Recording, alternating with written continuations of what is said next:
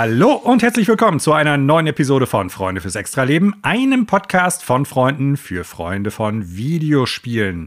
Mein Name ist Manuel, ich begrüße wieder alle Zuhörenden da draußen. Herzlich willkommen, schön, dass ihr wieder eingeschaltet habt. Und ich begrüße heute meine zwei Co-Hosts, wie man glaube ich neudeutsch sagen würde oder könnte, Daniel in Köln. Moin, moin Daniel, schöne Grüße nach Köln. Guten Tag, Manuel. Guten Tag, alle Zuhörenden. Äh, man hört in deiner Stimme, Manuel, den äh, Urlaub, den du gerade begonnen hast, schon. Ja, offiziell habe ich jetzt zum Zeitpunkt der Aufnahme noch keinen Urlaub, sondern erst morgen. Aber äh, ja, ich glaube, das schwingt schon so ein bisschen mit. Und ich begrüße auch Connor ganz herzlich. Moin, moin, Connor. Schöne Grüße nach Ippenbüren. Ja, schöne Grüße nach Hörstel, nach Köln und natürlich auch an alle Zuhörenden. Ja, fantastisch. Heute sind wir wieder zu dritt unterwegs. Ist auch hervorragend, weil äh, Connor nämlich tatsächlich einen sehr gut beleumundeten DLC jüngst erst abgeschlossen hat. Da wird er heute von erzählen.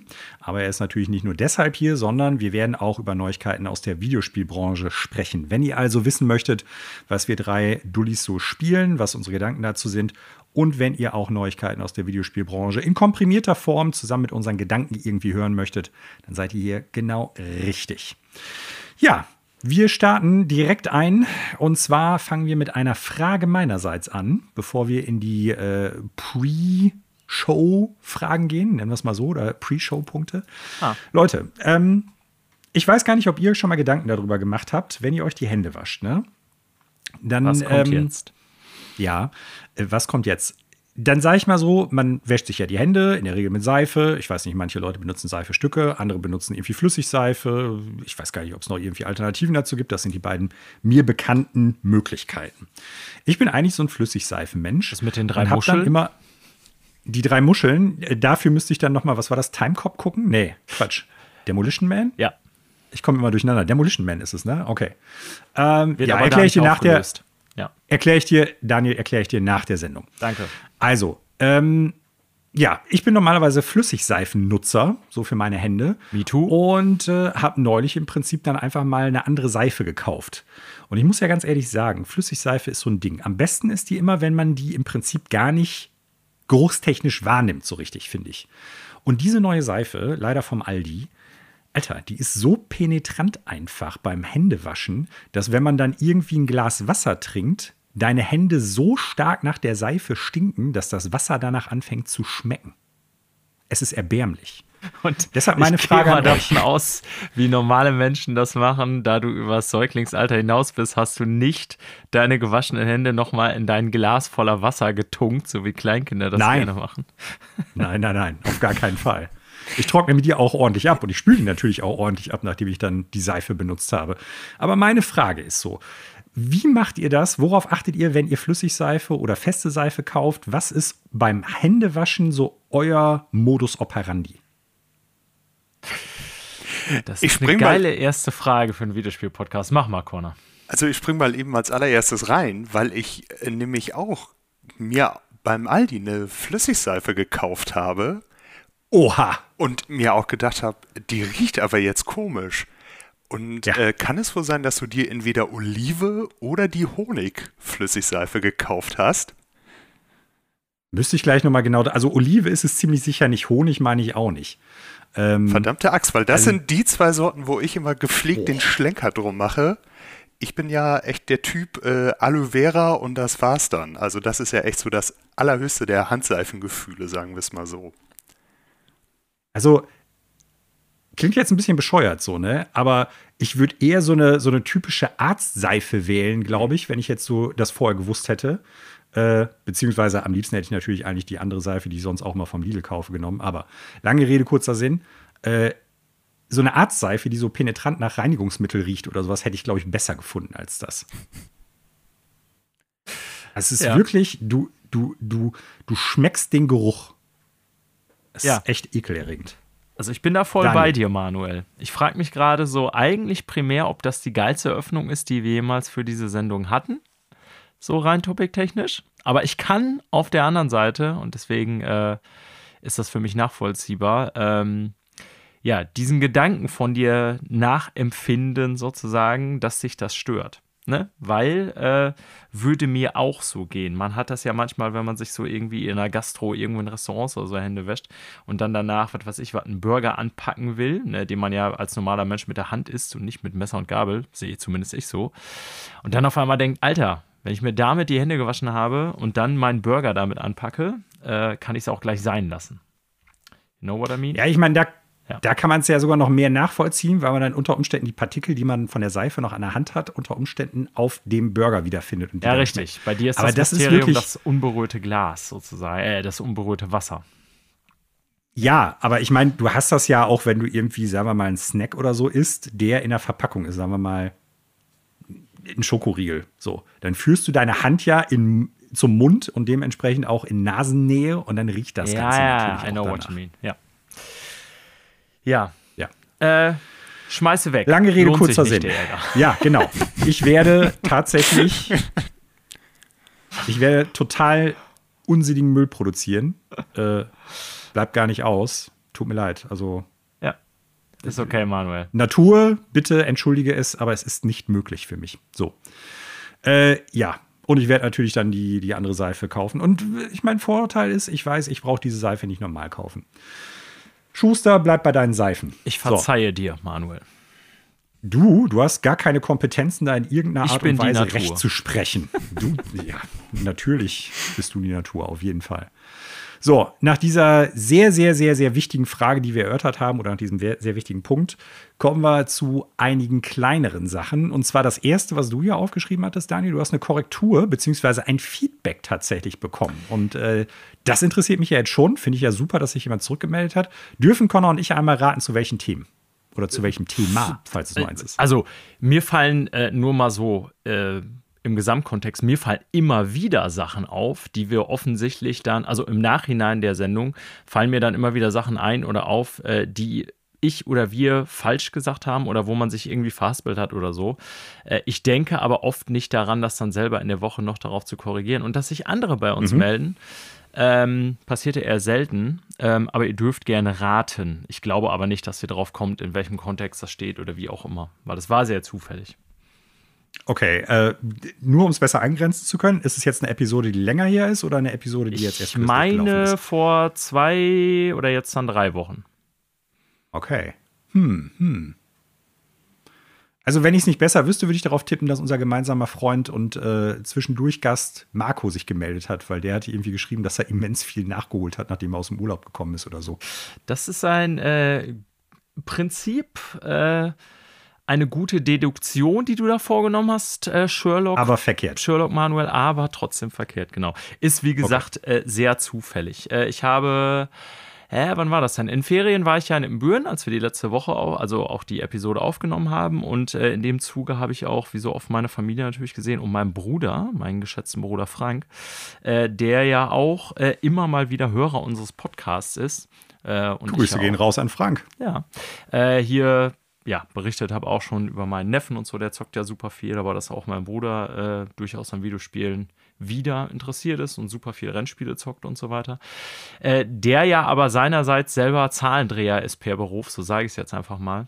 Mhm. War, ja. war, ja lange Banker, ist jetzt zwar nicht mehr Banker, aber ist äh, heute in der Firma tätig und also im Finanzbereich und äh, der hat mich auf zwei Sachen, so wollte ich nur noch mal mit einbringen in die Sendung. Das erste, eher sowas, äh, ich sag mal leicht kritisches, er meinte so, ey, ich kann das nicht mehr hören, dass ihr über Fiskaljahre redet. Wisst ihr überhaupt, was Fiskaljahreszahlen oh sind? Oh Gott. da habe ich gesagt, naja, Frank, also sorry, was ein Fiskaljahr ist, glaube ich, kriegen wir schon noch hin. Das ist ja nur nicht so schwer. Ähm, aber äh, da habe ich so gedacht, ja gut, wenn das so ist, dass wir zu häufig über solche Sachen, ich meine, wir betrachten ja auch normal, obwohl wir selber irgendwie keine ausgebildeten Betriebswirte oder was weiß ich was sind oder irgendwie in dem. Worauf wir jedes Mal hinweisen. Genau, so, das habe ich auch gedacht. Wir ne? weisen ja jedes Mal darauf hin.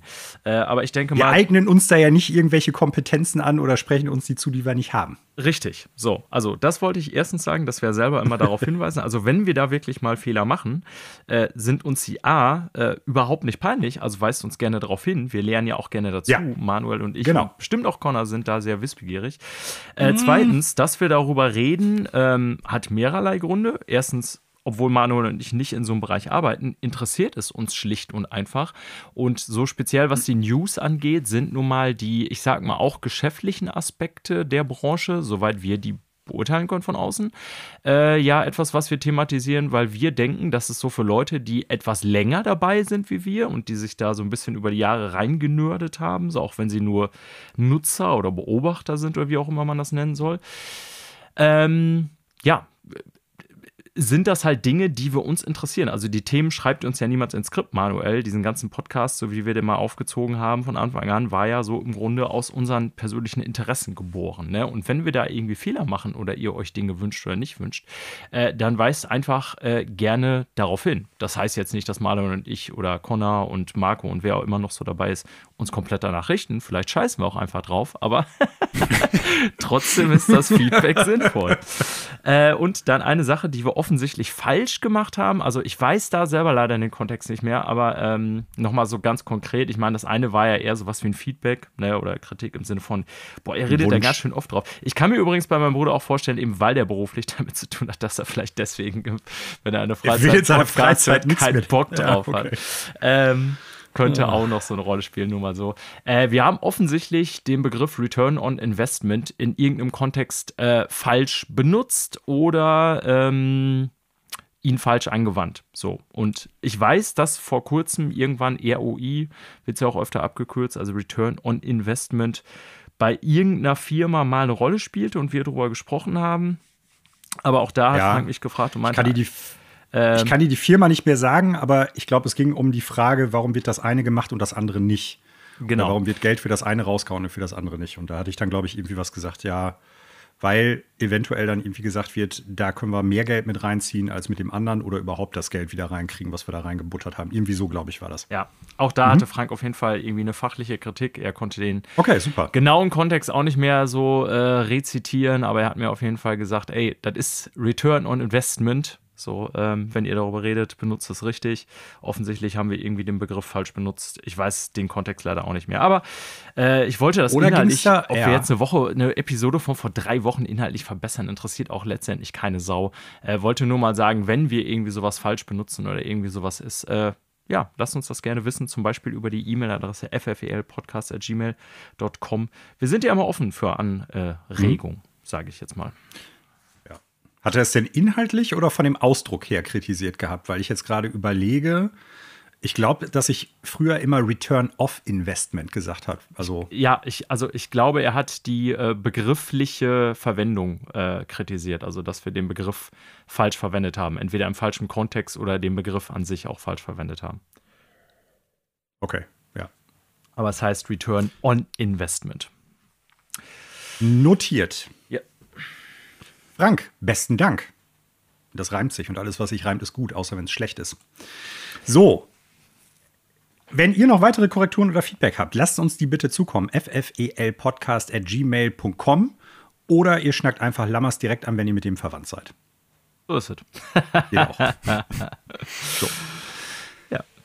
ja, besten Dank dafür. Ähm, ihr habt beide witzigerweise den gleichen Punkt jetzt quasi als Vor- Topic aufgeschrieben. Und zwar geht es um die jetzt bald erhältlichen bzw. herauskommenden Spiele Spider-Man 2 für die PlayStation 5 und äh, Super Mario Wonder für die Nintendo Switch. Ja. Und äh, da hattet ihr witzigerweise den gleichen Gedanken. Einer von euch hat es weniger konkret aufgeschrieben, sodass der andere nicht wusste, was damit gemeint ist, und der andere hat es nochmal aufgeschrieben. Haut raus.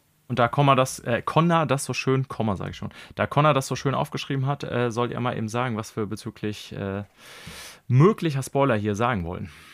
Ja, genau. Und zwar äh, Spider-Man 2, was ja kommende Woche Freitag zeitgleich zu Super Mario Wonder erscheint, ist komplett im Netz geleakt worden. Ein kompletter Walkthrough, alle Anzüge, das Ende und äh, wer schon wissen will, äh, wie das Spiel denn überhaupt so ist, die, der YouTube-Kanal Game Explain hatte wohl sein Upload-Schedule nicht ganz im Griff und hat schon letzte Woche uh. Freitag seine Review hochgeladen.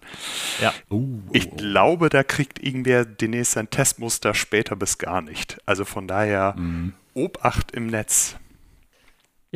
Gut, dass du so darauf hinweist, Connor. Ne? Also wir wollen das jetzt, glaube ich, da hatten wir dieselbe Intention, hoffe ich, äh, inhaltlich gar nicht ausschlachten. Wir werden natürlich nicht aufgrund von Leaks jetzt hier schon versuchen, irgendwas zu bewerten, sondern werden tatsächlich warten, bis wir beides selber gespielt haben. Äh, Batman wollte, ist in Spider-Man 2. Ja, genau. Ich wollte tatsächlich genau das Gleiche im Grunde machen wie Connor. Ähm, ich wollte für beide Spiele darauf hinweisen, dass die im Grunde komplett geleakt sind und ihr vielleicht so ein bisschen, speziell wenn ihr soziale Netzwerke wie Twitter benutzt und so weiter, ich werde es nie X nennen, äh, ein bisschen drauf aufpasst. Äh, ich gehe diesen Dingen ja immer sehr gern aus dem Weg. Ich benutze auch soziale Netzwerke immer weniger, muss ich sagen, aber ähm, Insofern ist die Gefahr geringer. Mich würde das nerven, wenn so irgendwie komplette Sachen geleakt werden. Ich weiß jetzt, beides Games werden vielleicht nicht extrem storylastig sein oder Nein, ich sag's mal anders. Bei beiden Spielen wird mit Sicherheit nicht die Story das Wichtigste sein, bei Mario noch weniger als bei Spider-Man. Äh, aber trotzdem finde ich sowas irgendwie immer so als, äh, wenn man sich auf sowas freut, zumindest mir persönlich geht das so, äh, kann einem das so ein bisschen ja, die Sache auch versauen. Vielleicht weil, will man ja vorher gar keine Reviews lesen und man will nicht das Ende ja. wissen und man will nicht die Anzahl der Level bei Mario Wonder wissen und so. Deswegen äh, watch out. Ja, guter Hinweis in dem Kontext. Äh, ich denke, wo man vor allen Dingen auch darauf achten muss, das ist mir nämlich schon mal passiert, YouTube. Ich glaube, das wissen wir alle schon. Schlägt einem gerne was ähm, vor. Ja, und da gibt es dann natürlich irgendwelche Dullis, die sofort in dem Thumbnail, sofort in der Beschreibung des Videos irgendwie was reinschreiben, was schon ein herber Spoiler ist. Ja, super äh, dumm. Hasse ich. Wirklich. Ist wirklich dumm. Diese Menschen Sollte man sind direkt einfach bannen. Penner.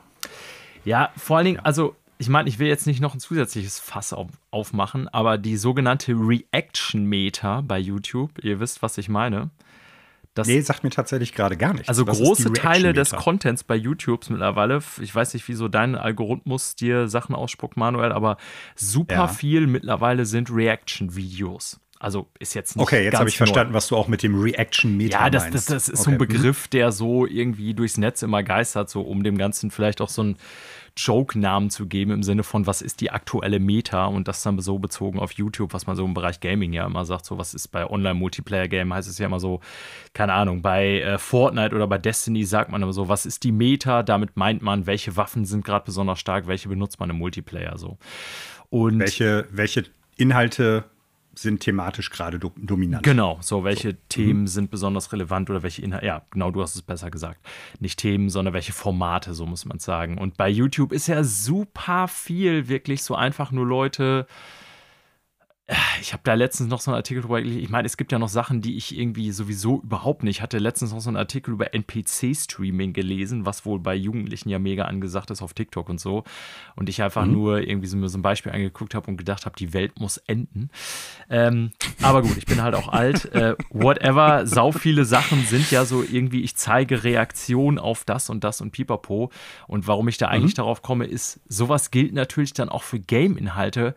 Und dass Leute sich so einen Schrott gerne angucken, meine Gott, äh, sollen sie machen, ist mir ja völlig egal. Aber was mich da nervt, dass äh, dadurch die Gefahr, weil ja die Leute nur auf etwas reagieren, dieser von dir gerade angesprochenen Spoiler noch steigt, weil dann verbreitet sich Spoiler irgendwie zu Spider-Man 2 oder so und dann lädt er irgendein Penner-Reaction-Video zu hoch und das müllt dann deine Timeline noch mehr mit Spoilern mhm. voll. Weißt du, was ich meine? Ja, ja, klar. So, das ist so ein, so ein Echo-Chamber, in der sich das verstärkt. Ja, muss ja jeder, jede selber wissen. Ich wollte nur mal eben ergänzen, um das mal abzuschließen, die Reviews, also wenn ihr diese Folge hört, sind tatsächlich das Review-Embargo, wenn ich mich richtig informiert habe, zu Spider-Man 2 fällt am Montag, dem 16., also äh, vom Zeitraum der Aufnahme hier aus äh, morgen. Und wenn ihr es frühestens hören könnt, diese Episode wird schon hinter uns liegen. Und das von Super Mario ähm, Wonder, Super Mario Bros. Wonder natürlich fällt am 18. Oktober. Also auch das wird dann diese Woche schon raus sein, diese äh, Reviews. Und ähm, wenn ihr wollt, könnt ihr euch da ja ein Bild von machen. Aber Spoiler würde ich so an meiner Stelle vermeiden. Ja. Und selbst wenn man die Reviews gelesen hat, äh, die meisten professionellen Leute, die Spiele bewerten, die gucken ja irgendwie, dass dann halt da nicht unbedingt äh, unnötige Spoiler drin sind. Man ja. kann es dann ja, selbst wenn die Reviews raus sind, immer noch vermeiden, bis das Spiel da ist, auf solche Spoiler zu stoßen. Ja. Ich werde auf jeden Fall nächste Woche hier über Spider-Man aus persönlicher Erfahrung berichten. Ja, ich werde auf jeden Fall äh, von Super Mario Bros. Wonder berichten und sehr wahrscheinlich, je nachdem, wie viel Zeit ich habe, auch von Spider-Man 2. Und Connor, glaube ich, auch von beiden, oder? Ich steige auf jeden Fall in äh, Mario Bros. Wonder rein. Äh, das ist genau mein Ding und Mario ist schon aus Berufswegen immer was Besonderes, weil wie ihr beiden ja wisst, haben ja äh, Mario und sein Bruder und ich uns beide ein und dieselbe Berufsbezeichnung. Von daher fühle ich mich da immer noch so ein Stückchen weiter mehr, mehr mit verbunden. Sollte, ja. Du solltest dann neben Mario, Luigi, Wario, Cornerio bist du dann der vierte Mario Bros. Jetzt, stelle ich dir mal, Connor, so die äh, Frage: Kannst du denn anhand der äh, Tätigkeiten, die man so von Mario beobachtet, erkennen, ob der auch seinen Meisterbrief wo gemacht hat? Oder ist das so, so ein niedriger Geselle, dem du äh, Befehle geben kannst? Beziehungsweise, ich würde darauf aufspringen, würdest du den einstellen als Meister? Äh, nee, äh, würde ich nicht. Also wenn ich eine Firma hätte, wäre Mario der Letzte, weil der hätte so viele, enorm viele Fehltage, dadurch, dass er immer beschäftigt ist mit Prinzessinnen retten, irgendwelche APGs bestreiten, der wäre ja mehr unterwegs, wie dass er für die Firma Geld erwirtschaftet. Also Mario, nee, danke, äh, die Bewerbung ist abgelehnt. Ne? Ja. Okay. Wie oft bist du schon auf eine, auf eine Warp-Röhre getroffen? Selten, aber mir ist schon öfters gesagt worden, können Sie sich den verstopften Küchenabfluss wohl mal angucken.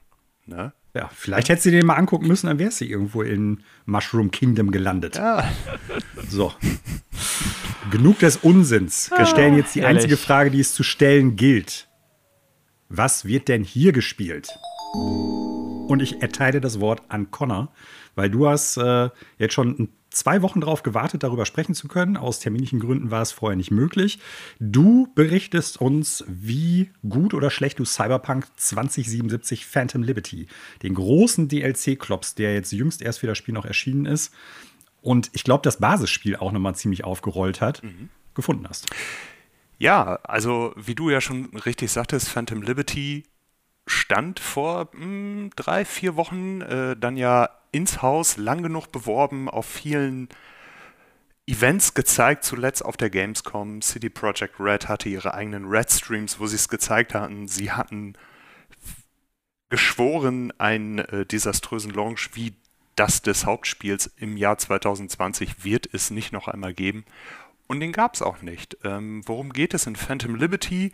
Wir spielen wieder unseren äh, selbst erstellten Charakter V, der von äh, einer bestimmten Person namens Songbird kontaktiert wird. Und zwar geht es nämlich darum, dass die Präsidentin Rosalind Myers in ihrem Flugzeug aus dem Orbit abgeschossen wird und in Dogtown landet, einem doch sehr im Vergleich zum Rest von äh, Night City doch noch mieseren Viertel dort dann. Das ist möglich, okay. Also Night City war ja schon nicht so die lebenswerteste Umgebung, aber Dogtown ist nochmal eins drunter.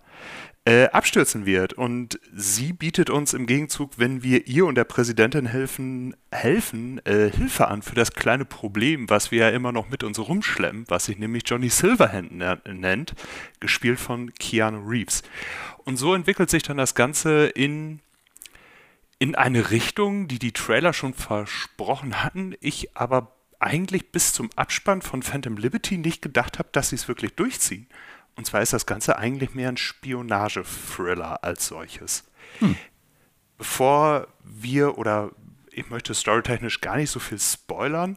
Ähm, bevor wir zu der Story gehen, du sagtest ja eben schon umgekrempelt, das trifft es nämlich ganz gut, weil eine Woche vor Veröffentlichung von Phantom Liberty kam auch das große 2.0 Update, was viele Dinge verbessert hat und auch ein paar Sachen jetzt mal endlich gemacht hat, die für mein Empfinden eigentlich von Start hätten drin sein sollen. Wer zum hätte Beispiel, es gedacht? Wer hätte zum es gedacht? Beispiel ein funktionierendes Polizeisystem.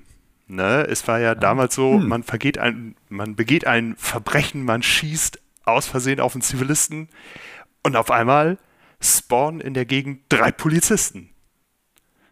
Oder äh, man steht irgendwo, es gibt auch so einen äh, Wüstenbezirk, man schießt auf irgendwas, man klaut ein Auto, irgendwas Verbrechenstechnisches und auf einmal stehen, ploppen in dieser Wüste drei Polizisten einfach aus dem Nichts raus. Das haben sie jetzt gefixt. Äh, sie haben auch das komplette Skillsystem angepasst. Sie haben die Skillbäume aufgeräumt, anstatt viele kleine Verbesserungen die immer nur so in diesem 0,2% mehr Schaden waren, haben sie jetzt den kompletten Skill Tree oder die Skill Trees, es sind ja mehrere, haben sie aufgeräumt, haben weniger Skills und Perks reingebracht, aber die, die man jetzt hat, haben einen größeren Einfluss auf das Geschehen, was total gut ist. Was haben sie noch gemacht? Sie haben unter anderem dafür gesorgt, dass jetzt äh, weniger Sachen rumliegen. Wir hatten ja zum Beispiel bei Starfield, dass du ja nahezu alles aufheben kannst. Das haben sie jetzt auch so ein bisschen behoben, weil du auch jeden Krempel mitnehmen konntest. Mhm. Äh, also wirklich jede Pappdose und Co. Da sind die nochmal bei gewesen. Das hatte 2.0 und eine Woche später kam dann Phantom Liberty raus. In Phantom Liberty als solches gibt es nochmal ein, ein extra Skill Tree, der nochmal extra besondere und besonders mächtige Angriffe macht. Und die sinnvollste oder die beste Erweiterung, die halt jeder kriegt, auf, der, auf dem PC und auf den Current-Gen-Konsolen, ist zum Beispiel, dass deine Rüstungswerte, also sprich wie viel Schaden du einstecken kannst, nicht mehr von dem abhängig ist, was für Kleidung du trägst, sondern äh, anhand deiner Cyberware bestimmt wird. Das macht insbesondere deswegen für mich so viel Sinn, weil es ist nun mal ein Rollenspiel und man sieht seinen Charakter, ich spiele sowas immer ganz gerne aus der äh, Third Person, man sieht seinen Charakter schon relativ häufig, auch auf dem Motorrad oder in Fahrzeugen, aber bei dem alten System war das so, deine Rüstungswerte waren an deiner Kleidung gebunden und in der Regel sahst du dann aus wie jemand, dem der, ja, der aus dem, aus dem Container gekrochen kam. Also da hat wirklich nichts aneinander gepasst. Und das ist schon eine Erweiterung, wo ich sage, das ist dem Ganzen sehr zuträglich. Ebenso in, hm. kommen wir aber mal wieder zurück zu Phantom Liberty, weil ähm, wir hatten ja eingangs darüber gesprochen, es gibt einen neuen Story-Strang in einem neuen Gebiet und es gibt auch unter anderem einen neuen Charakter, und zwar den von Idris Elba gespielten Solomon Reed, der äh, so als Mittelsmann, als Kontaktmann in der ganzen, äh, in dieser ganzen, in diesem ganzen neuen Bezirk mit einem agiert. Und der ist also wer schon gedacht hat, jo äh, Johnny Silverhand gespielt von Keanu Reeves, das ist schon gut. Ähm, also Idris Elba setzt dem Ganzen noch einen oben drauf. Ne? Also fandst du aber, äh, muss ich nochmal fragen, habe ich gar nicht ja, mehr so eine Erinnerung, ähm, Keanu Reeves für dich so mhm. im Base-Game war, ja, also guter Job, sag ich jetzt mal so, oder war so etwas, was dir auch gefallen hat, so als gespielter Charakter? Ja. Okay. Ähm, er war zum Glück nicht so überpräsent. Also er ist da nicht irgendwie, wenn du 60 Stunden spielst, steht er 59 Stunden davon direkt neben dir und kaut dir ein Ohr ab, sondern er wird halt immer wieder partiell halt eingeblendet, dann, wenn es Sinn macht. Also wenn ja. die Story das hergibt. Der steht okay. jetzt nicht die ganze Zeit neben dir und sagt, hier, guck mal, was passiert denn da oder äh, oh, mach mal diese Truhe auf. Also er ist nicht hey, so. Listen. Ja oder wie wir es ja dieses Jahr hatten schon in einigen Spielen, er ist nicht sowas wie so ein nerviger Armreif, der dir sagt, ja, äh, da vorne, hinter der Pflanze, da ist noch eine Truhe. Willst du nicht mal gucken? Nein, will ich nicht. Ich will einfach nur weiter. So, und von daher, der war, er war gut dosiert eingesetzt, sodass er zwar präsent war, aber nie genervt hat. So, okay. und das gleiche gilt auch für Solomon Reed. Ähm, das ist äh, wirklich, den haben sie gut, gut dosiert eingesetzt, sodass man nicht sagt, so hätte mehr sein können, aber auch zeitgleich nicht, dass man sich so denkt, ja, hätte weniger sein können. Also da, die Balance haben sie wirklich schon gut gefunden. Ne? Okay. Frage soweit ja, beantwortet? Ne, genau, okay, also ich, cool. ich war, nur weil du jetzt sagtest, so Idris Elba, also die, die, der Charakter, die Figur setzt da noch deutlich einen drauf. Ähm, heißt dann für mich, äh, dass es schon wirklich sehr gut, was da von ihm so beigetragen geliefert wird, oder das fügt dem Spiel äh, viel hinzu, weil du ja offensichtlich schon äh, die Rolle von Keanu Reeves im ersten Teil ganz gut fandest oder im, im, im Base Game. Ja. ja, also äh, Solomon Reed oder Idris Elba als solches, äh, der ist da sinnig drin integriert. Also ich habe letztens zum Beispiel habe ich gelesen, dass sie auch jetzt, also er ist halt quasi sowas wie so ein Sleeper Agent in Dogtown. Und äh, es gibt eine Sequenz, da fährt man mit ihm in dem Auto und er kriegt einen Anruf von einem Nachtclub, wo er als Türsteher arbeitet. Und er sagt halt seine Schicht ab, weil wir ja gerade mit ihm Auto fahren und dabei sind, äh, die Präsidentin zu retten. Und ich habe letztens noch gelesen, dass die selbst daran gedacht haben, und zwar gibt es die Möglichkeit, wenn man dieses Gebiet wohl verlässt oder noch nicht den DLC gestartet hat, dass man ihn an diesem Nachtclub als Türsteher in seinem regulären Job antreffen kann. Was irgendwie schon, es ist ein kleines Detail, was wahrscheinlich nur ein Prozent aller Spieler jemals finden werden, ist trotzdem ein witziges Detail, was drin ist. Ne? Ja. Mhm. Was die quasi nachträglich dann ja, genau. Redcon-artig reingeschnitten haben. Genau. Ja, trotzdem cool, dass sie es gemacht haben. Ja, ja. absolut. Mhm. Ich fand das Grundspiel ja schon super. Und ich habe es ja damals auch, ich will es jetzt mal in der Vanilla-Version auf, auf der Series-Konsole gespielt. Ähm, weil das können die. Also CD Projekt Red kann Welten erschaffen, die können Story, selbst kleine, kleine Nebenaufgaben entwickeln sich zu etwas Größerem, haben gut geschriebene Dialoge. Äh, das ist halt deren, deren Ding. Auch äh, das ganze Waffenhandling war am Anfang okay, ist über die Zeit immer besser geworden mit den Nahkampfwaffen, gerade so wenn aus der Ego-Ansicht, da finde ich, ist Nahkampf aus Ego-Perspektive, kriegen wenige Spiele gut hin. Also mir fallen da mhm. wenig Positives drin ein. Haben sie jetzt auch nicht geschafft, ist alles okay. Und ich glaube, wer das Grundspiel mochte, der wird auch mit der Erweiterung viel Spaß haben. Wer aber mit dem Grundspiel schon nichts anfangen konnte, es aber trotzdem immer noch hat, der sollte mal gucken, ob man vielleicht mit Update 2.0 so ein bisschen jetzt das was bekommt. Gerade auf dem PC sind die ja auch noch technisch mit Raytracing, FSA, denkt euch irgendwelche weiteren Buchstabengebilde aus. Also all das ist ja jetzt vorhanden. Ja, ich bin Konsolenspieler und habe ein Steam Deck. Für mich sind das alles böhmische Dörfer. So, äh, da, ja, wird, ja. da wird natürlich technisch aus allen Rohren gefeuert. Ne? Wenn ich schon Grafikkarte höre, denke ich mir, äh, äh, ja, G GT irgendwas. Und äh, ich glaube, man kann da mal reingucken in 2.0, weil sie halt vieles umgekrempelt haben Mhm. Aber man merkt schon sehr schnell, ob einem das gefällt oder nicht. Ne? Ja. Mhm. Ich würde jetzt mal so. Ähm, ja, gerne. Ich habe dazu noch eine kurze Frage, wo du das gerade ja so, ich sag mal, anpreist. Checkt es auch mal aus, wenn ihr jetzt mit dem Basisspiel noch nicht so wirklich warm geworden seid. Ich habe jetzt mehrfach im Netz irgendwie mitbekommen, dass die DLC-Kampagne sehr viel Schleich-Stealth-lastiger sein soll. Hat Connor ja auch sich gesagt. da noch mehr, mehr, zu an, mehr für anbietet. Also hast du das Gefühl, dass dann quasi das Gameplay da so stark erweitert ist, dass man, ich sag mal, jetzt nicht ein anderes Spiel hat im DLC, aber der Fokus so stark quasi darauf ist, dass wenn man jetzt irgendwie so eher das Actionlastige, was vielleicht so prädominant im Basisspiel die Missionsstrukturen hergegeben haben, dass man irgendwie jetzt vielleicht damit doch auch noch deshalb mehr warm werden kann und nicht nur wegen den den Updates zu den Systemen? Also das Spiel, ob es jetzt nun das Hauptspiel oder auch der DLC ist, den kann, das kannst du spielen, wie du möchtest. Also du kannst es Stealth machen, du kannst es aber auch, so wie ich es gespielt habe, knarren raus und rein. Ähm, das kannst du machen. Es gibt in dem DLC, soweit ich mich erinnere, nur eine Quest oder eine, ja, eine Quest, wo du wirklich Stealth betreiben musst weil es mhm. sonst halt ein Fail ist. Aber ansonsten habe ich da nie gestealthed. Also ich bin da ganz ehrlich, ich habe da die äh, sofort die dicken Wummen ausgepackt und habe alles mhm. niedergeschossen, mhm. was eigentlich nur da war. Aber Doppelwummer. Äh, Akimbo, genau. Nein.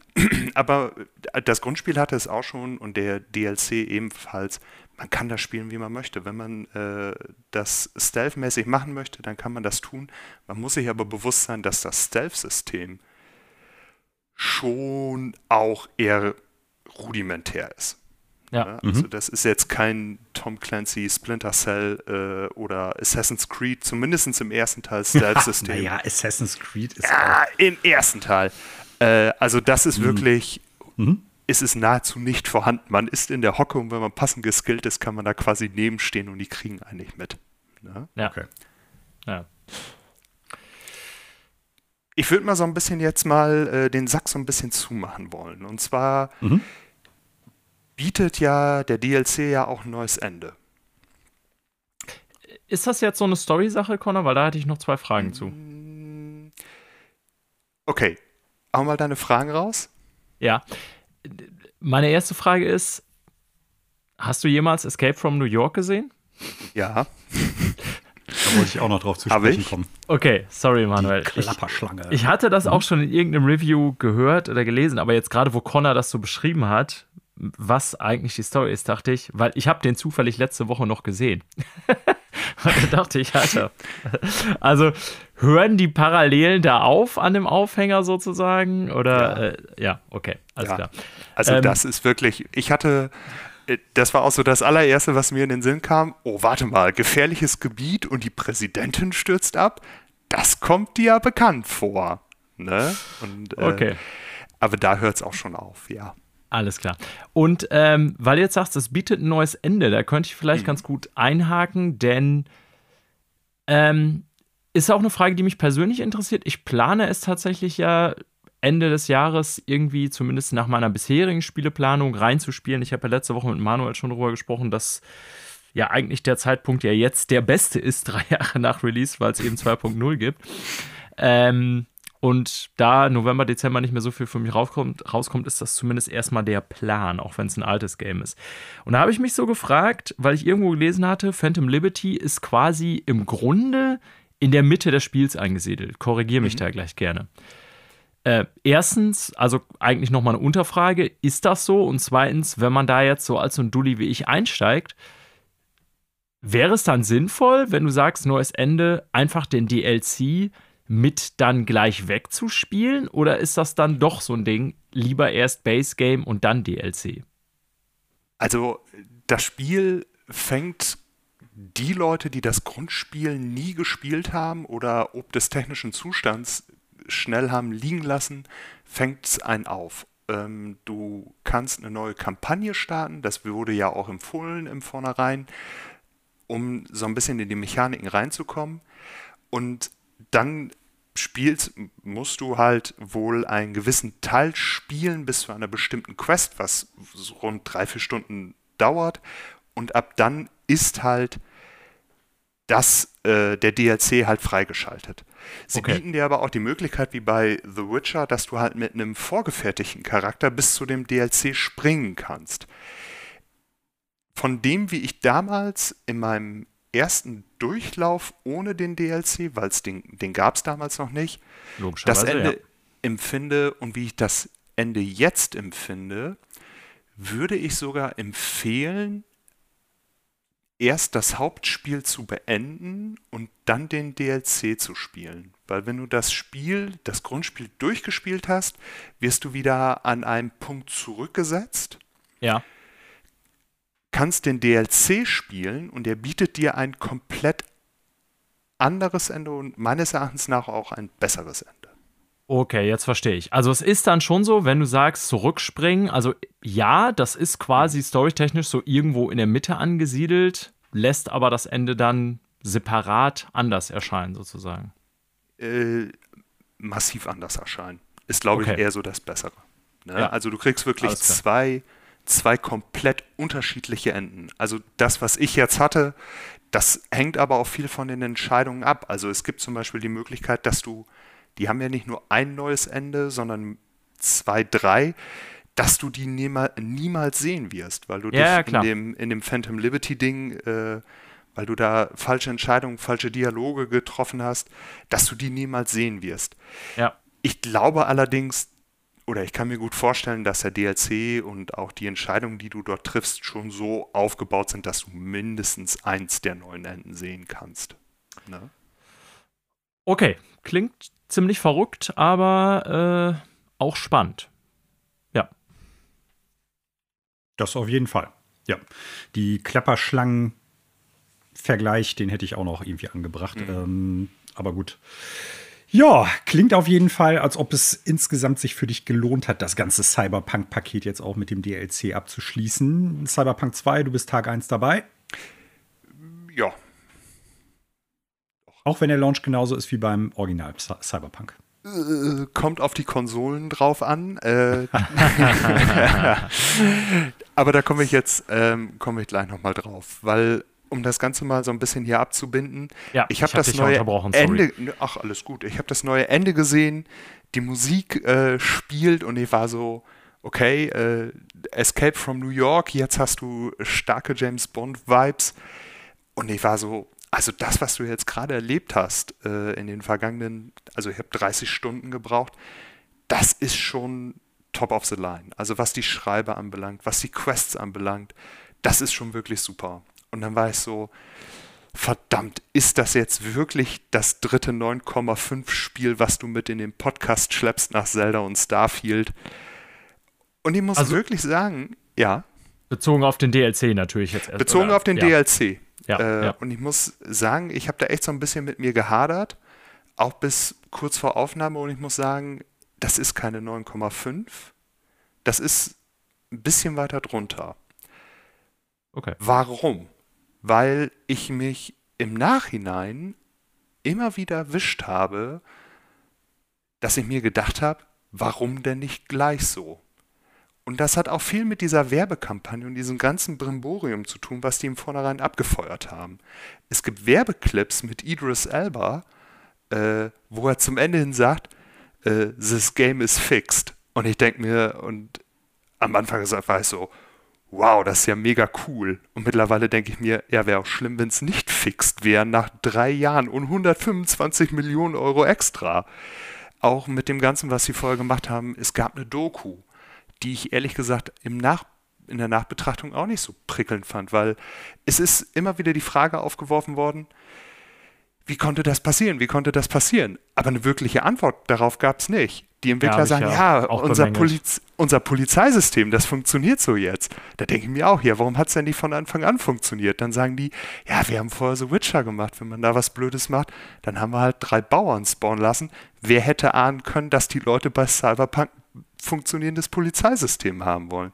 Und ich habe mich immer wieder dabei erwischt, wie ich mir gedacht habe, warum nicht von Anfang an so?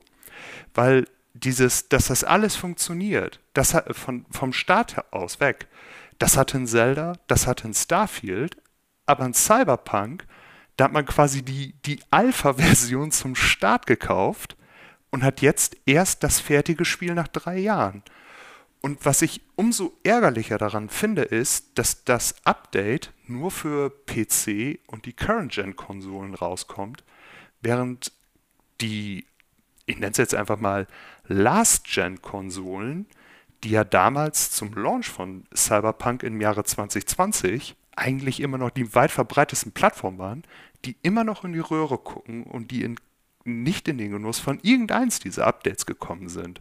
Das heißt, es gibt wirklich viele Leute da draußen, die diese nun, ich nenne es jetzt mal, fertige Version niemals spielen können werden, weil sie halt keine aktuelle Konsole oder halt keinen potenten PC haben.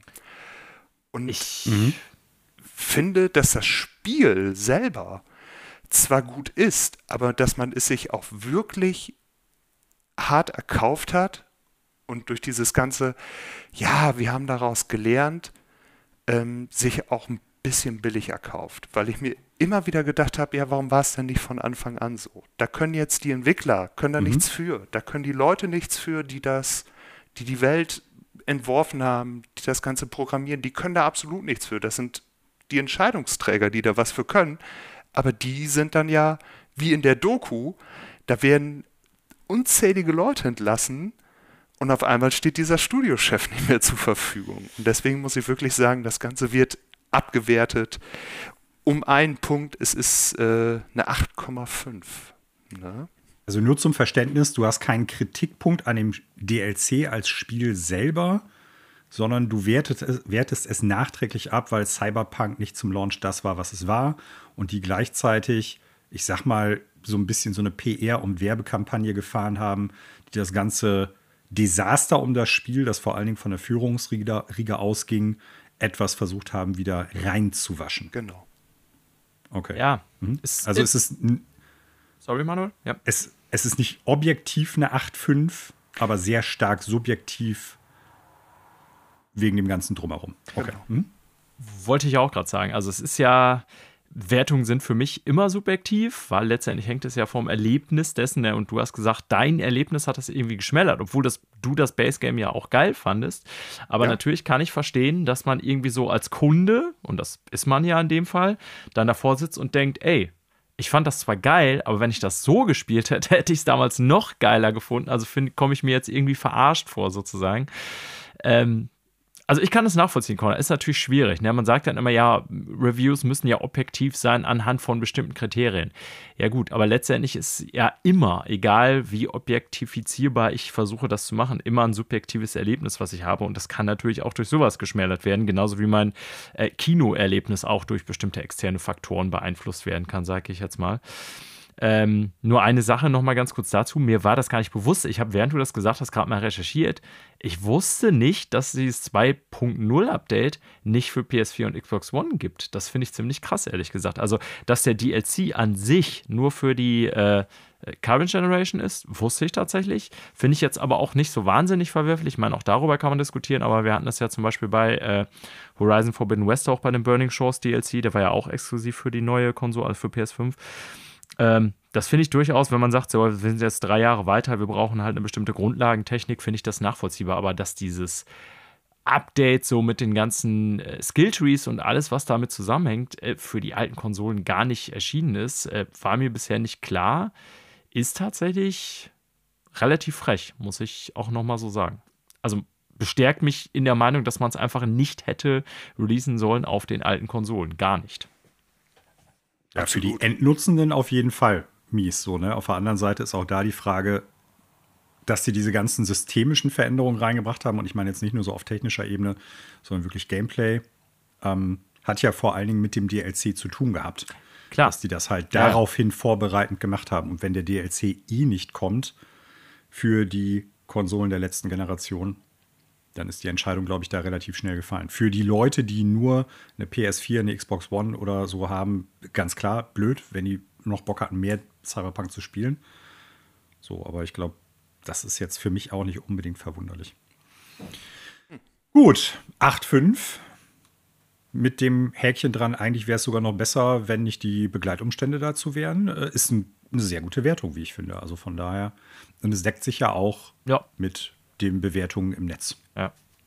Also ist ja kein, kein wirklicher Ausreißer, der jetzt nur das, äh, der Brisanz wegen da irgendwie jetzt ein Ausreißer ist oder so. Nein. Cool. Du, besten Dank, Connor. Kein Problem. Ähm, dann, ja, ich gucke gerade, ich kenne das Spiel tatsächlich überhaupt nicht, Daniel. Nothing New. Ja, äh, das Gute ist, wir sind jetzt auch schon ein bisschen dabei. Ich habe hier diese Woche nichts zu brechen, daher kann ich an dich. Du hast ja noch diverse so. Titel da draufstehen. Äh, ja, aber auch da. nichts wirklich zu berichten. Ich war ja auch die letzten äh, dreieinhalb Tage weg im Kurzurlaub quasi. Äh, habe da auch keine Spiel äh, fähigen, ja doch, ich habe natürlich mein Handy habe ich immer dabei, aber ansonsten, äh, nee, habe ich da nichts spielen können. Ähm, mhm. Habe ganz am Anfang der Woche ein bisschen Baldur's Gate und ein bisschen Destiny weitergespielt, Neverending Story, aber nichts Relevantes zu berichten hier. Mhm. Erst wenn Spider-Man jetzt kommt, ja. Wir können da kurz mal eben eingreifen, weil erstens hatten wir uns die Frage die Tage schon so gestellt, ob du tatsächlich noch bei Baldur's Gate 3 dabei bist. Scheinbar so sporadisch, ja. Ja, sporadisch. Also Genau. Mhm. Ich bin jetzt die letzten zwei Wochen extrem wenig dazu gekommen. Ja. Und gleichzeitig, Basti, der heute nicht dabei, da, dabei sein kann, ist die Tage nach 147 Stunden Baldur's Gate endlich durch gewesen und nach, ich weiß gar nicht, ich glaube, er hat nicht mehr gesagt, wie vielen verschiedenen Anläufen. Er hat es ja tatsächlich so gemacht, wenn er halt an das Ende einer Story gekommen ist, im Sinne von storytechnisch irgendwo dann halt bald draufgegangen, dass er wieder neu angefangen hat um dann halt einfach mal was Neues auszuchecken und einen anderen Weg zu gehen, einen anderen Charakter zu spielen und so. Und äh, ja, er scheint, und vielleicht können wir ihn dann ja, wenn wir das auch irgendwann mal gespielt haben, endlich einladen, dass wir dann mal so einen Spoilercast zu Baldur's Gate machen. Äh, sehr, sehr, sehr positiv weiterhin überzeugt vom Spiel zu sein. Ja, ich übernehme mal, ich kann es auch kurz halten. Warum? Weil ich tatsächlich zwei Spiele noch gespielt habe, die ich auch in der letzten Woche schon gespielt hatte, nämlich Starfield und Cocoon.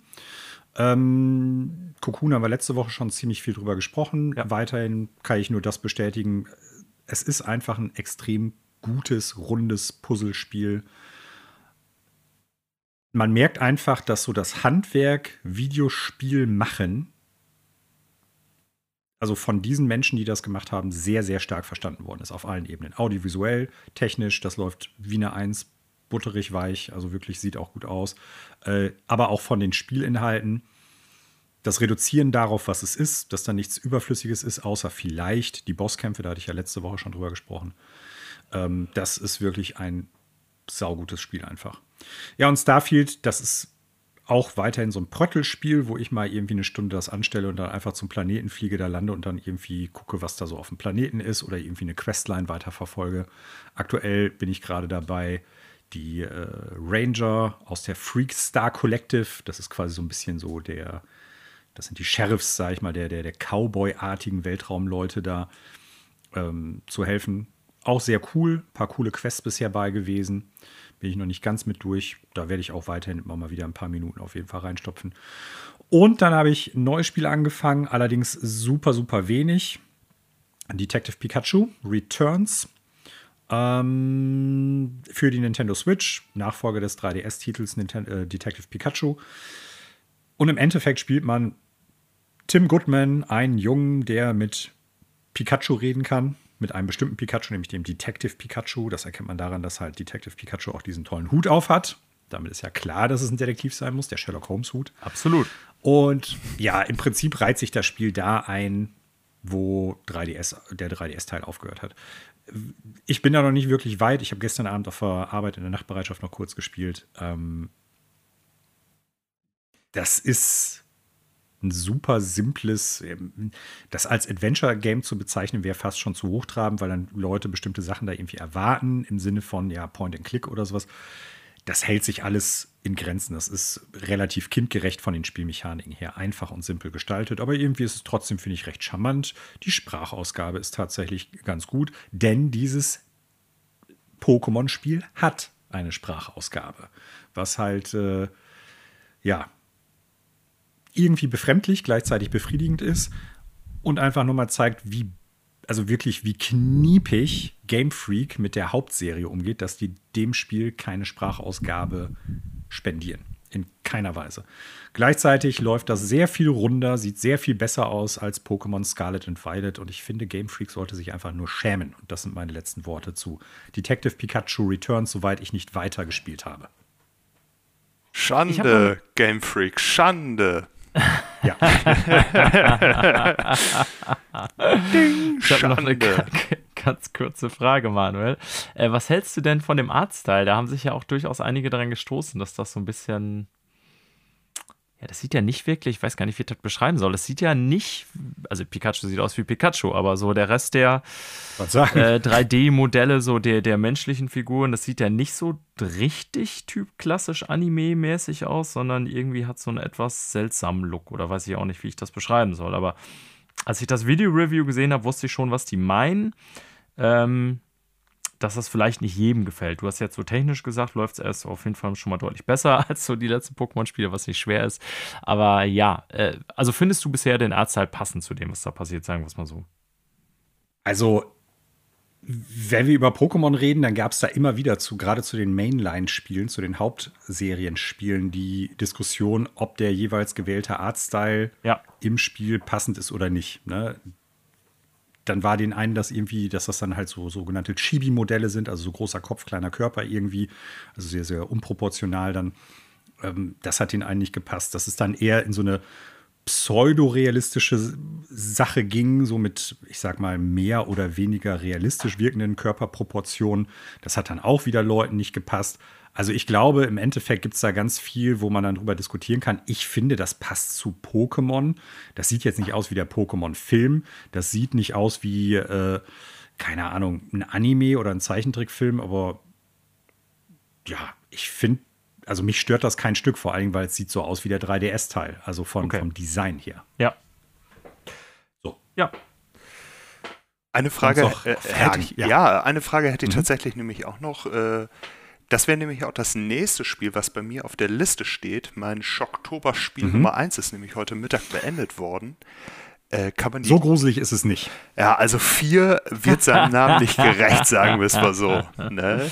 Ich habe wirklich alles gegeben, runtergelassene Jalousien, Kopfhörer auf, aber äh, das hat dann nicht mehr geschockt. Deswegen, aber äh, kann man die Geschwindigkeit der Lauftexte erhöhen? Weil wir hatten ja Freitag einmal kurz reingespielt Mhm. Und ich fand schon für mich, der sich selber, ich würde jetzt, äh, ohne dass es sich komisch anhört, ich würde mich schon als schnellen Leser bezeichnen, äh, kann man die Laufgeschwindigkeit der Texte erhöhen. Weil wenn das da erst so. Kann ich dir gerade nicht sagen. So buchstabenmäßig so reinblättert, dann bin ich auch so, oh Gott, mir schlafen gleich die Füße ein. So, aber äh, wir finden es heraus. Alles gut. Kann ich dir jetzt gerade leider nicht sagen. Ich habe die Switch jetzt auch nicht zur Hand. Sonst hätte ich mal eben das Spiel angeschmissen und nachgeguckt. Du, Weiß kann ich ich einfach auch. nicht, Connor. Alles gut. Warum fragst du denn dann? Weil es ein Videospiel-Podcast ist und ich gedacht habe, Mensch, vielleicht ist das so ein Service, den wir hier bieten können. Ne? Okay, okay, okay. Da fällt mir noch eine Anmerkung von meinem Bruder ein bei dieser Situation. Jetzt kommt's. Meinte, Ah, jetzt kommt's. Ja, der Manuel, je älter der wird, desto provokanter wird der auch, wa? da musste ich ihm allerdings sagen, ja, na, Manuel, wenn ich das, äh, Frank, wenn ich das so vergleiche, wie Manuel so mit 18, 19 war, ich glaube, dann kannst du das da einfach nicht so gut. Das war vielleicht doch noch was anderes. ja, der kleine Provokateur, der, der liebe Manuel. Ich rede mir ja selber ein, dass ich da Moderator geworden bin. Ja, das meine ich ja damit. Vielleicht täusche ich ja, mich ja ja auch. Genau. Aber hin und wieder kommt, das, kommt, kommt dieser Stich noch. Leichtes Also als Aufblitzen. Jugendlicher und junger Erwachsener war ich unerträglich. Gut, damit haben wir die Frage beantwortet, was wird denn hier gespielt? Und wir kommen zu den Videospielnachrichten. Wir beginnen diese Nachrichtenrunde auch einfach mal mit der Nachricht, die viele Nachrichten in den vergangenen Monaten, muss man ja sagen, jetzt mittlerweile abrundet. Activision Blizzard King gehört nun endlich zu Microsoft Xbox. Nachdem auch in Großbritannien endlich das Jahr gekommen ist, dürfen die beiden sich nun küssen.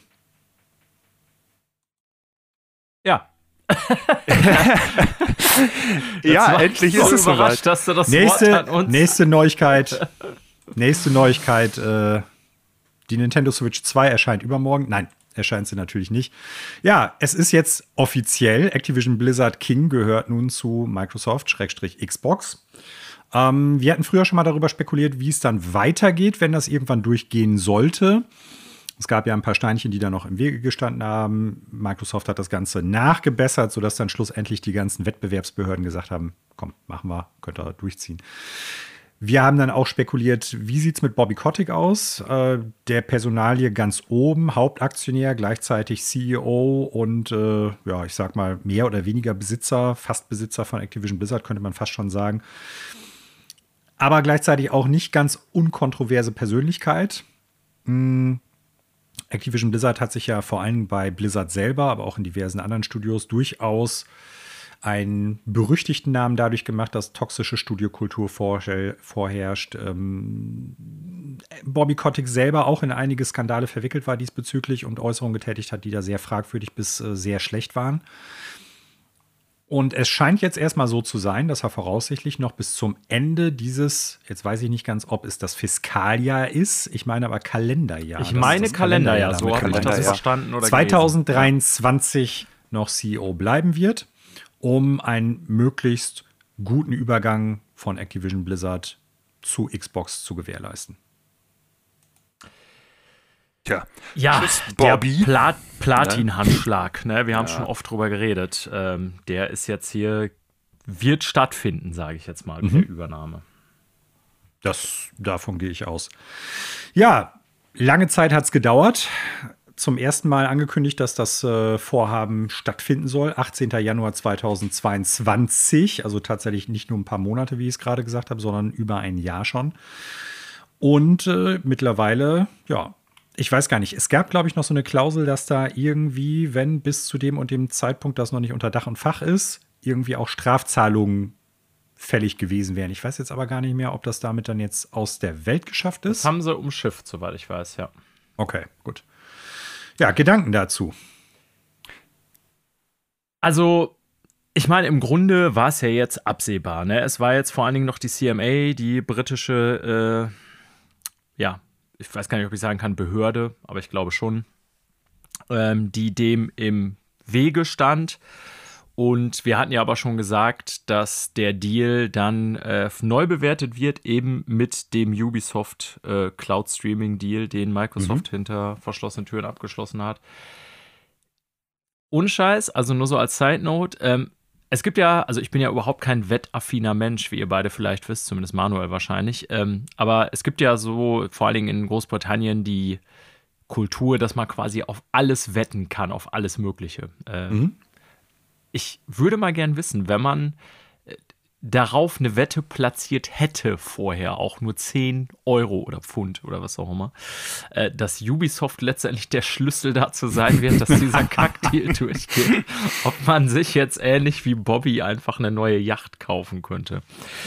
Ähm, ja, also war zumindest so von meiner Seite aus zuletzt äh, erwartet worden. Ähm, es gab da tatsächlich noch mal ein Update aus den USA von der FTC, dass die äh, dennoch eine interne Ermittlung noch äh, gegen diese Übernahme einleiten wollen, aber es war nichts mehr, was eben mit dem Gerichtsurteil der Übernahme im juristischen Sinne entgegenstand. Und so war dann jetzt letztendlich das nur noch von den Briten abhängig und die hatten ja schon Zustimmung signalisiert. Also im Grunde finde ich, ist das nur noch der Vollzug dessen, worüber wir jetzt, glaube ich, Manuel, wann ging die Meldung? Irgendwann im Februar war das, glaube ich, als ich letzten Jahres, als ich in der Schule saß und dann irgendwie äh, die Einmeldung auf mein Dings tickte und wir die Sonderepisode einen Tag später gemacht haben und so weiter.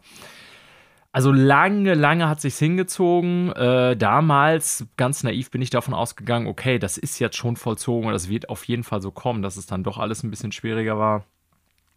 Ich weiß nicht, ob ihr die beiden Statements nochmal so gelesen habt. Das war so ein Punkt, also sowohl Bobby Kotick als auch Phil Spencer hat ja, die haben ja, also Phil Spencer als Head of äh, Xbox haben ja ein Statement gepublished. Ich weiß, das ist deren Job und den machen die auch nicht anders. Also viele dieser Statements sind so, das hängt jetzt nicht mit den beiden Personen zusammen, die ich persönlich ja nicht besonders mag, aber dann, also nicht, weil ich sie persönlich kenne, sondern im Auftreten, da habe ich aber auch nie einen Hehl rausgemacht und es hat auch nichts mit ihren Marken zu tun.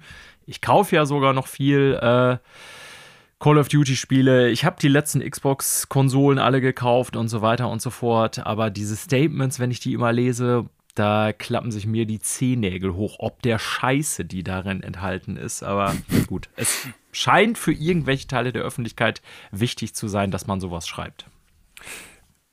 Also meine Gedanken. Mal, das hat, Achso, Entschuldigung. Sag du zuerst. Also meine Gedanken dazu waren, äh, um mich deiner äh, Hochzeits, äh, deinem Hochzeitsvergleich anzuschließen. Ich glaube, da werden viele Leute und sehr viele Videoaffin, Videospielaffine Leute werden da jetzt die Sektkorken knallen lassen, dass das Thema jetzt endlich vorbei ist, weil es war ja eins der vorherrschenden Themen, äh, was nun endlich ein Ende findet. Und Berichten ja. zufolge kriegt Bobby Kotick 239 Millionen und hat zusätzlich noch die Option, äh, wenn er Firmenanteile verkauft, nochmal zusätzlich 400 Millionen zu bekommen. Also es ist irre, was da, mit welchen Summen da um sich geworfen wird. Ich hoffe einfach nur, dass es für die Leute da jetzt besser wird, dass, äh, egal wie man jetzt zu dem Deal steht, dass es für die Menschen, die dort tagtäglich arbeiten gehen und äh, damit ihren Lebensunterhalt verdienen, dass es für die einfach besser wird, wenn diese Persönlichkeit da weg ist. Ne? Also ja. es gibt. Ja, sorry, Manuel, ja. sag mal. Nö. Ich wollte im Endeffekt nur noch darauf hinweisen, ich glaube, da gibt es jetzt das Potenzial, dass sich viel ändern wird. Ähm, ich glaube aber, dass das Erste, was passieren wird, dass erstmal geguckt wird, was können wir da gesund schrumpfen und nicht unbedingt, wo können wir da toxische Studiokulturen irgendwie korrigieren. Das ist so ein bisschen meine Befürchtung, wie es ja oft bei solchen Situationen ist. Hm. So. Ja. Also, was mich daran kann ich, glaube ich, ganz gut anschließen, denn, also, worauf ihr jetzt ansprecht, ist ja, mh, hm, dass wir auch bei Activision ganz viel darüber geredet haben, dass eben die Studiokultur da schief ist und so weiter. Und ich glaube nicht, also zumindest so, was man mitkriegt von den bisherigen Übernahmen, wenn ich mir jetzt an sowas wie Redfall denke, also die Berichte, die im Nachhinein zur Entstehung des Spiels rausgekommen sind oder auch wenn ich mich an die Psych Odyssey äh, Doku erinnere, die ihr ja auch beide gesehen habt, also wie da so das dargestellt wird, als dann Microsoft reinkam und die gekauft hat. Ähm,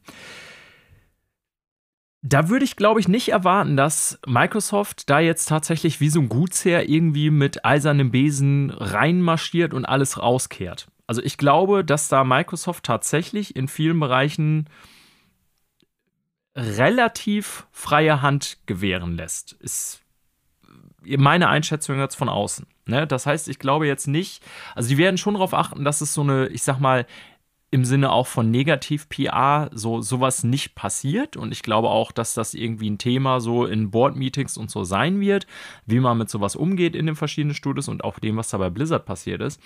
Aber ich glaube nicht, dass die da jetzt reingehen und quasi alles auf links drehen. Ähm, denn, und das ist so ein Punkt, den kann man da quasi mit anhängen. Also ich weiß gar nicht, wir haben da nicht drüber gesprochen, Manuel, in der Sendung, aber vor zwei Wochen irgendwie gab es nochmal irgendwo so einen Bericht, dass in dieser ganzen Call of Duty Pipeline, und damit sind wir so bei den Inhalten eher so ein bisschen, was bedeutet das jetzt für Xbox und Game Pass, arbeiten über 3000 Leute nur um mhm. jedes Jahr ein Call of Duty auf den Markt zu bringen. Wir haben ja schon oft darüber gesprochen, dass es so verschiedene Studios gibt mit Treyarch und Sledgehammer, also im Grunde drei Kernstudios, Studios, die Call of Duty entwickeln, plus dann noch die ganzen Support-Studios wie Raven und Pipapo, die dann nochmal äh, ja auch Co-Development beisteuern.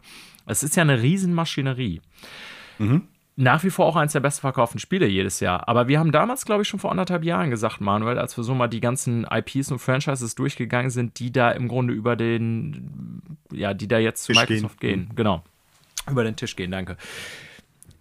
Also im Kern hat Activision ja wirklich fast nur Call of Duty.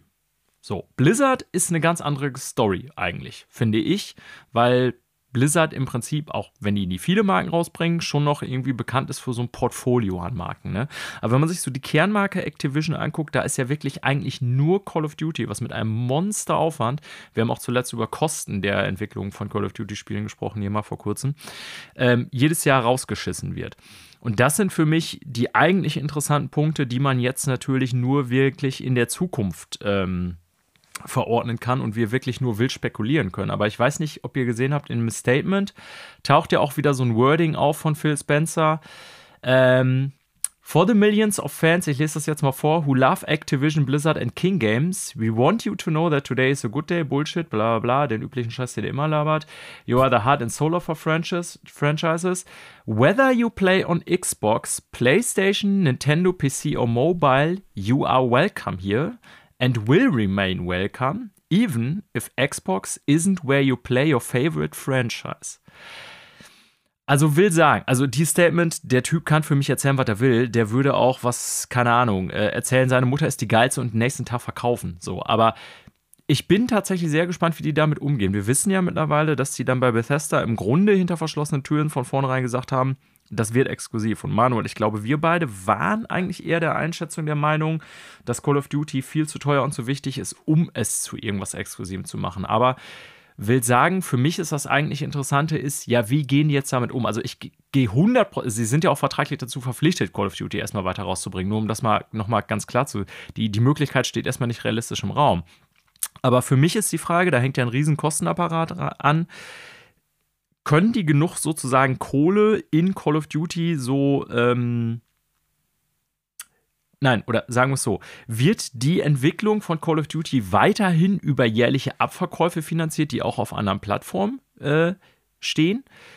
Geben die dem ganz anderes Geschäftsmodell und vor allen Dingen auch, und das hatte Connor, glaube ich, auch mal angesprochen, was machen die oder machen die was, Fragezeichen, mit alten Franchises, die noch bei Activision rumliegen. Also das sind so eigentlich die wirklich interessanten Dinge, die man jetzt mhm. alleine daraus nicht ich sag mal, klar benennen kann, dass der Deal jetzt durch ist. Also das Interessante ist, finde ich, die Zukunft und dass das Ding jetzt durch ist, ist für mich eigentlich wirklich normalerweise in einem Satz abgehakt. Sorry, jetzt habe ich lang geredet. Ähm, ich muss mir jetzt eben sortieren, weil das viele Punkte waren, ja, das die war jetzt viel so durchgeackert hast. War irgendwie doof gemacht, ja. Ähm, also erstmal zu dem Punkt, Call of Duty ist zu groß, um es exklusiv zu machen. Ich habe schon bei Bethesda gesagt, die werden die Franchises irgendwann exklusiv machen. Und das sehe ich bei Call of Duty auch so. Du kaufst nicht so viel für das Geld ein. Ja. Mit dem Game Pass-Gedanken im Hintergrund, was wir ja immer postulieren, der ein großes Ding ist. Ja. Wenn du das nicht exklusiv machen möchtest. Also ich bin davon überzeugt, wenn diese 10-Jahres-Schwelle weg ist, entweder ist es zu dem Zeitpunkt schon so, dass die grundsätzlich plattformagnostisch arbeiten und es ist dann nicht mehr Xbox die Konsole, sondern Xbox die Plattform, die du auf jedem Gerät spielen kannst. Oder vielleicht heißt es dann auch nur noch Game Pass, keine Ahnung. Oder es wird halt so sein, dass du diese Franchises dann nur über das Xbox-Ding spielen kannst. Ob es das dann auch auf einer PlayStation gibt oder auf, nur auf einer Xbox, das weiß ich nicht. Ja. Aber du wirst das nur über deren, ich sag mal, Trichter, über deren Kanal irgendwie zu dir hinführen können. Ja. Das, heißt da bin ich immer schon von, also das muss ich mal eben so sagen, da bin ich immer von überzeugt gewesen. Äh, die haben meines Erachtens nach spielen ein sehr, sehr, sehr langsames, sehr akribisches, auf wirklich mehrere Jahre, vielleicht so Jahrzehnte ausgelegtes Spiel diesbezüglich. Das stimmt, das hattest du Das so eben, gesagt. weil du meintest, genau, weil du eben meintest, wir beide hätten mal gesagt, äh, Call of Duty, also ich war immer der Überzeugung und ich meine auch, dass ich das in dem Podcast so gesagt hätte, dass die irgendwann dazu übergehen werden und sagen, so, das ist jetzt Microsoft. Also im Sinne von nicht mehr PlayStation oder wenn auf PlayStation, dann nur über den Xbox Game Pass, der dann vielleicht auch darüber läuft. Habe ich jetzt vielleicht ähm, verkürzt oder falsch dargestellt, ja. Aber es würde erstmal, also zehn Jahre, der Deal ist ja erstmal fest. Ne? Also nach den zehn, also sie müssen es jetzt ja erstmal zehn Jahre auf anderen Plattformen auch veröffentlichen, PlayStation vor allen Dingen, ist natürlich relevant. Mhm. Ähm, so, und das wäre dann sozusagen danach, ja. Genau. Also so. Ähm, dazu kommt ja noch, wir wissen ja nicht hundertprozentig, wie es jetzt im Endeffekt gelaufen wäre, wenn die ganzen Behörden in den einzelnen Ländern nicht schon früher zugestimmt hätten. So. Also Microsoft hat ja, ich sag mal, über die Wochen und Monate, wo das ganze Verhandeln da ging, durchaus immer mehr Zugeständnisse gemacht. Das war ja nicht von einem aufs andere Mal, dass sie gesagt haben, pass auf, wir kaufen Activision Blizzard und wir machen das und das und das und das und das, sondern es war ja eher peu à peu, als sich herauskristallisiert hat, dass einzelne Behörden sagen, hm, wir haben da Bedenken. Ja. UK zum Beispiel hat ja ganz klar gesagt, CMA heißt die Behörde ja, glaube ich, wenn ich das von dir jetzt gerade noch richtig auf dem Schirm habe. Ja, Äh, genau. Die haben ja andere Bedenken gehabt als zum Beispiel die Wettbewerbsbehörde in den USA. Genau. Ja. Im Endeffekt, das Ergebnis wäre dasselbe gewesen, die hätten dem nicht zugestimmt, aber die Hintergründe, warum die gesagt haben, das ist nicht in Ordnung oder wir haben da Bedenken, waren ja schon noch Unterschiede. Und UK hat halt gesagt, ihr seid dann der dominante Streaming-Dienstanbieter, das geht nicht. Und daraufhin haben sie dann ja erst gesagt, ja gut, hier, wir, gehen- wir steigen mit Ubisoft in die Kiste. Ja. Na, also, was ich damit sagen möchte, ist, so oder so, irgendwann wird das alles mehr oder minder Game Pass-Xbox exklusiv laufen. Auf welchen Plattformen du diesen Xbox Game Pass dann halt buchen kannst, das wird sich dann in zehn Jahren oder vielleicht auch schon in fünf Jahren rauskristallisieren und zeigen, was sich da ändert oder nicht. Aber ich glaube, dass ursprünglich der Gedanke auch noch nicht war, wir werden zehn Jahre lang das Ding auf PlayStation noch irgendwie sicher anbieten, sondern dass sich das erst über die Wochen und Monate herauskristallisiert hat, als sie dann immer mehr Steine im Weg bekommen haben, äh, gelegt bekommen haben und dann gesagt haben, okay, dann müssen wir Zugeständnisse machen. Ja, da stimme ich dir So. zu. Also ich glaube, dass sie nach und nach gelernt haben, dass sie die Kröte einfach schlucken müssen, sozusagen. Ja. die haben mit Sicherheit da vorher spekuliert, okay, was können wir machen? So, Ja. ne? Und die werden auch mit Sicherheit dann irgendwie schon vorher spekuliert haben, wie wahrscheinlich ist, dass das durchgeht und zu welchen Konditionen. Also da werden sich Analysten da bei den Firmen schon irgendwelche Gedanken zu gemacht haben. Aber grundsätzlich, das wird irgendwann ein Microsoft-Ding sein, so oder so. Das läuft dann vielleicht noch unter dem Banner Activision, aber äh, ihr versteht, was ich meine.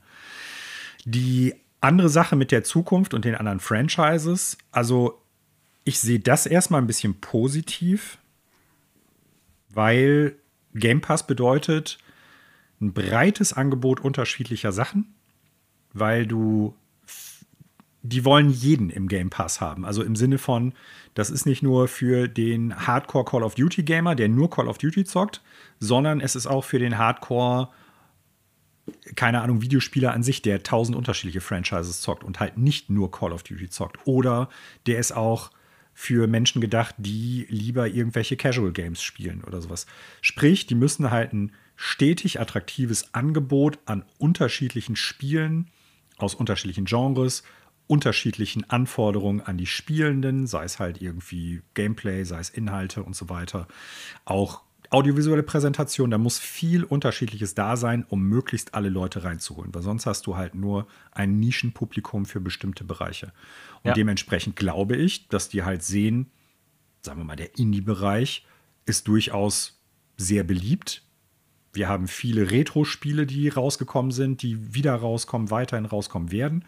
Und was können wir da mit den Franchises bei kleineren Studios machen? Entweder in-house oder halt irgendwie außer Haus dann halt partnerschaftliche Entwicklung. Also ich glaube, um den Game Pass wirklich mit eigenen Produkten zu füllen, die die nicht halt einkaufen oder subventionieren müssen im Sinne von, und da haben wir beim Epic Game Store letzte oder vorletzte Woche schon drüber gesprochen, immense Summen verschlingen, um das halt auf den Game Pass zu kriegen, werden die solche Spiele halt irgendwie dann entwickeln.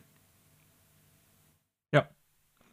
Eine nachvollziehbare, lange Einschätzung. Aber ich habe jetzt auch eine Menge Brocken hingeworfen. Ich, ich habe, glaube ich, auch die Hälfte von dem, was du gesagt hast. Alles gut, vergessen. sorry. Das war jetzt aber auch, hätte ich anders strukturieren sollen. Aber nach dem Spätdienst für mich Punkte zu viel. Schon eingegangen. Hm? Connor. Ich habe so, hab so ein bisschen die Hoffnung, auch wenn es absolut utopisch ist, dass sie die Marken, die sie jetzt quasi neu mit hinzu haben, in den mhm. Game Pass bringen, anhand der Spielerzahlen gucken, was spielen die Leute, wie lange spielen sie es und anhand dessen einfach versuchsweise zum Beispiel jetzt mit einem Titel, Titel wie Hexen, was denen halt gehört, dass sie halt eher so kürzere Erfahrungen entwickeln, die nicht sofort mega AAA Open World fünf Jahre mindestens Entwicklungszeit ist, sondern eher viele kleinere Erfahrungen bringen in, für ein heutiges Publikum und auf Grundlage dessen dann entscheiden, was sie weiter fortführen. Hm? Es muss ja nicht alles immer äh, 20 Stunden mindestens sein. Ähm, ich habe ja eben gesagt, ich habe vier gespielt, das hat man in vier bis fünf Stunden durchgespielt und ich habe mir gedacht, ey, das ist ja mega das sind vier bis fünf Stunden eine abgeschlossene Erfahrung. So, und warum dann nicht einfach hingehen? Man nimmt diese ganzen IPs, die denen ja de facto jetzt gehören, und macht so ein paar Testballons, was könnte funktionieren, äh, was finden die Leute daran gut und darauf dessen dann vielleicht auch Sachen einfach wieder reaktivieren. Das hoffe mhm. ich einfach davon. Das sind so, meine Hoffnung wird wahrscheinlich total utopisch sein, aber äh, ja, man, man wird ja noch träumen dürfen. Kann ich nachvollziehen. Ich hoffe eigentlich, dass sie es nicht über solche Testballons machen, im Sinne von, wir stellen jetzt die ganzen alten Spiele dieser Marken in den Game Pass und gucken halt, wie die Leute damit dann umgehen. Weil ich glaube, dass halt Streaming, egal ob es da um Videospiel oder halt um Film, Fernsehen, Serie oder sowas geht, schon immer vom neuen heißen Scheiß, sage ich jetzt mal so vulgär, lebt. Okay. Ne? Also, wenn du dir sowas wie Netflix anguckst, die haben halt Stranger Things zum Beispiel, was ein mega Kracher gewesen ist, oder jetzt zu, also im Sinne von die Leute haben es geliebt, ja, kommerzieller ja. Erfolg, Einschaltquoten beziehungsweise die Subscription-Quoten sind dann hochgegangen. Wie heißt das andere, dieses Adams Family Ding, dieses schreckliche Wednesday-Ding? Wednesday. Wednesday, genau das gleiche. Hm, wenn die aber jetzt, ich sag mal, die können sich nicht auf diesen beiden Sachen ausruhen. Weder jetzt irgendwie global noch irgendwie regional in einzelnen Ländern oder irgendwie Gebieten. Die müssen halt immer wieder neu produzieren. Und ich glaube, grundsätzlich wirst du das halt auch im Game Pass machen müssen. Da wirst du nicht mit den alten Spielen im Prinzip Spielerbasen dann halt herstellen, die vorher noch nichts damit anfangen konnten. Ja. Sei es halt aufgrund des Alters oder weil die Leute damals auch noch keinen Bock hatten auf die Marke, als die noch relevant war. Deshalb glaube ich, ist das tatsächlich kein guter Indikator dafür, ob die Leute ein neues Spiel aus dieser Marke dann spielen würden. Deshalb hoffe ich eigentlich, dass sie es nicht so machen, sondern dass sie sagen, pass auf, wir knöpfen uns hier die attraktivsten Marken vor, auf die Studios Bock haben, wo wir auch Möglichkeiten sehen, das Ganze nach heutigen Standards zu entwickeln. Das heißt nicht, dass das dann jetzt irgendwie, was weiß ich, State of the Art von der Grafik her ist. Das kann ja auch irgendwie einen Pixel-Look haben oder so einen, so einen alten 3D PlayStation 1 oder 2 Look oder so aber dass zumindest so bestimmte Gegebenheiten wie Videospiele heutzutage entwickelt werden auf der einen Seite und auf der anderen Seite halt auch Quality of Life Erweiterung und Verbesserung im Vergleich zu damals. Sei es halt die Steuerung, die Knopfbelegung, sei es halt der Umfang, der weniger oder größer sein kann, sei es halt irgendwie die Haptik der einzelnen Charaktere oder Sachen, die man steuert oder so. Also ich hoffe, dass die eher den Weg gehen werden und dann nach und nach und nach sich durch bestimmte Franchises da durchwursteln und dementsprechend dann gucken, was läuft und was läuft nicht. Das wird für mich als potenziellen Kunden total viel Sinn machen, ne, weil ich dann viele unterschiedliche, du hast es gerade schön Erfahrungen genannt, Connor, bekomme. Oder Spielinhalte könnte man es auch nennen. Und auf der anderen Seite glaube ich auch, du wirfst ein viel breiteres Netz, wenn du das machst. Du kannst natürlich auch hingehen und sagen, wir machen halt nur noch Games as Service Games, damit die Leute halt in dem Game Pass Service bleiben. Ich glaube aber, damit wirst du auch viele Leute im Prinzip vergrätzen, die werden dann nicht einsteigen. So. Und das Netz ist halt viel breiter geworfen oder viel weiter auch geworfen, wenn du das halt mit unterschiedlichen Spielen, mit unterschiedlichen Erfahrungen, mit unterschiedlichen Inhalten füllst. Ja, wird das letzte Mal sein, dass wir über den Kauf gesprochen haben. Aber ich glaube, so das, was im Anschluss daraus noch sich ergibt. Sei es halt irgendwelche Spiele, die entwickelt werden, sei es halt Leute, die kommen oder gehen. Und ich hatte eingangs ja schon gesagt, ich könnte mir vorstellen, dass da durchaus ein paar Sachen gesund geschrumpft werden. Du siehst das ja ein bisschen anders. Ich denke da jetzt nicht an Studios, die abgestoßen werden, sondern ich denke da eher an so Sachen wie, wie viele PR-Departments, wie viele Marketing-Departments hat jetzt Xbox eigentlich? Du hast Bethesda, du hast halt die einzelnen Studios, die nochmal PR-Leute haben, du hast Xbox an sich, du hast Microsoft an sich, du hast Activision, du hast Blizzard, du hast King. So, und ich könnte mir vorstellen, dass sowas dann irgendwann langfristig auch sich eher konsolidisieren lässt. So, oder dass das konsolidisiert wird. Ja. Und da werden dann Leute leider ihren Arbeitsplatz verlieren. Da wird es bestimmte Firmenbereiche in den einzelnen Subfirmen geben und auch im gesamten Konglomerat, wo sich da was zusammenschrumpfen lässt. Da bin ich. Ich finde das nicht gut. Ich glaube auch, dass es Vorteile hätte, wenn das so bleibt, aber ich befürchte leider, dass das irgendwann so kommen kann. Vielleicht jetzt nicht direkt danach. Da wird auch nicht ein ganzes Department geschlossen, aber ich denke mal, hier und da werden überall Leute dann mal gehen müssen, weil es halt recht viele sind, die für bestimmte Bereiche da sind, die sich eigentlich überschneiden können. Okay. So, Activision Blizzard, wir haben es endlich hinter uns gebracht. Mal sehen, wie lange die Ehe hält.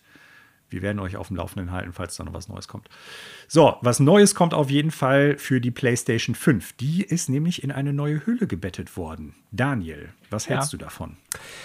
Äh, auch da im Grunde alles wie erwartet. Also die Gerüchte stimmten.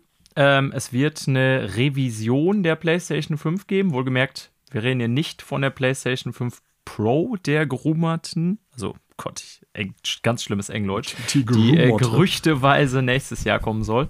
Äh, nein, äh, gerüchteweise ist jetzt nicht mehr Gerücht, sondern es ist offiziell, dass im November die PlayStation 5 Slim rauskommt und wir kennen das auch schon von alten PlayStation, also die 3 und äh, warte mal, ne, bei der Gab es bei der PS4 eine Slim-Version, ja, Manuel? Ja, klar. Ja, ne? Ja, ja. ja weil ja, ich hatte ja nachher die Pro, äh, weil meine Original ja eingeheizt ist, aber ich muss jetzt gerade echt drüber nachdenken.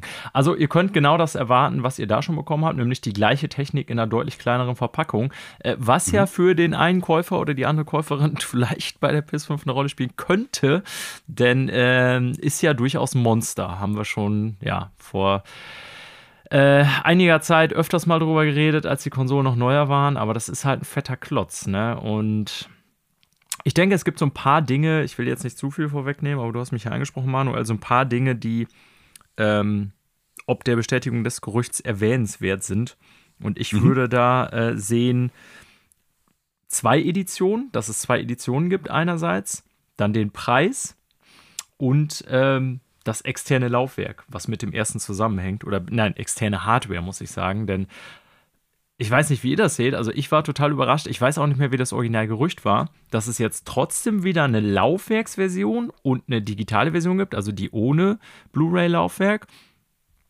Ähm, das habe ich nicht erwartet, denn ich glaube, Manuel, unsere Vermutung war eigentlich, ob der Gerüchte über ein externes Laufwerk, was es ja gibt, dass es da nur eine Version geben wird und man das externe Laufwerk einfach zusätzlich kaufen wird. Aber das externe Laufwerk ist, und das finde ich total crazy, um möglicherweise die digitale Version aufzuwerten zu einer mit Laufwerk. ja. ja. Ja. Es, äh, ich Du sagtest gerade, das Ding ist ein Monster. Ja, das Ding ist aber auch monstermäßig hässlich. Ich hätte mir auch so ein bisschen gewünscht, ja. dass die daran arbeiten weil das sieht halt auch echt komisch aus. Ich bin aber auch überrascht. Ich hatte eher gedacht, dass man jetzt, dadurch, dass man es ja immer wieder zahlenmäßig irgendwie durch den äh, Äthergeistern hört, ja, so und so viel äh, werden nur noch digital verkauft, dass sie sich komplett von dem Laufwerk trennen. Aber dass sie jetzt Siehe sagen. Microsoft. Siehe Microsoft, ja. aber dass sie genau. jetzt sagen, äh, du wenn du dir nur eine digitale Variante gekauft hast oder du hast im Moment nur das Geld für eine digitale Variante, ja, dann kannst du es später immer noch zu einem Laufwerk upgraden. Das finde ich sehr interessant. Äh, ich will aber auch nicht unerwähnt lassen, wenn man das Ding mit einem Standfuß haben will, um es halt vertikal hinzustellen, dann muss man nochmal 30 Euro extra bezahlen. Da haben wir auch gedacht, ja, oh so. boy, Sony. Genau, Zusatzhardware. Das finde ich nämlich auch crazy, dass du für die vertikale Ausrichtung halt einen zusätzlichen Fuß bei der Slim brauchst. Und ich habe natürlich, ich glaube, niemand dürfte Daten darüber haben, auch nicht Sony, wer seine PlayStation 5 digital, ach, äh, vertikal und wer horizontal. Also bei mir wechselt das ja tatsächlich immer. Im Büro habe ich sie hier so im Regal liegen. Ähm, also horizontal, wenn ich sie im Wohnzimmer habe, habe ich sie neben dem Fernsehschrank stehen, also vertikal. Ähm, dass man dafür jetzt so ein extra für die Slim-Version so ein extra Fuß verkaufen muss, finde ich ziemlich dumm. Also, das ist wieder so ja. eine Entscheidung, die ich nicht nachvollziehen kann. Zumal es halt extra Kosten verursacht, weil ich glaube, 30 Dollar soll das Ding kosten. An sich muss ich sagen, also um da nochmal drauf zurückzukommen, Connor, ähm, ich finde ja vom Design her, vielleicht habe ich mich auch einfach dran gewöhnt, ich finde sie nicht, ich finde sie nicht hässlich. Also ich, ich habe ja schon gesagt, eigentlich mag ich sehr simpel, aber mich stößt jetzt das Design überhaupt nicht mehr in Klammern.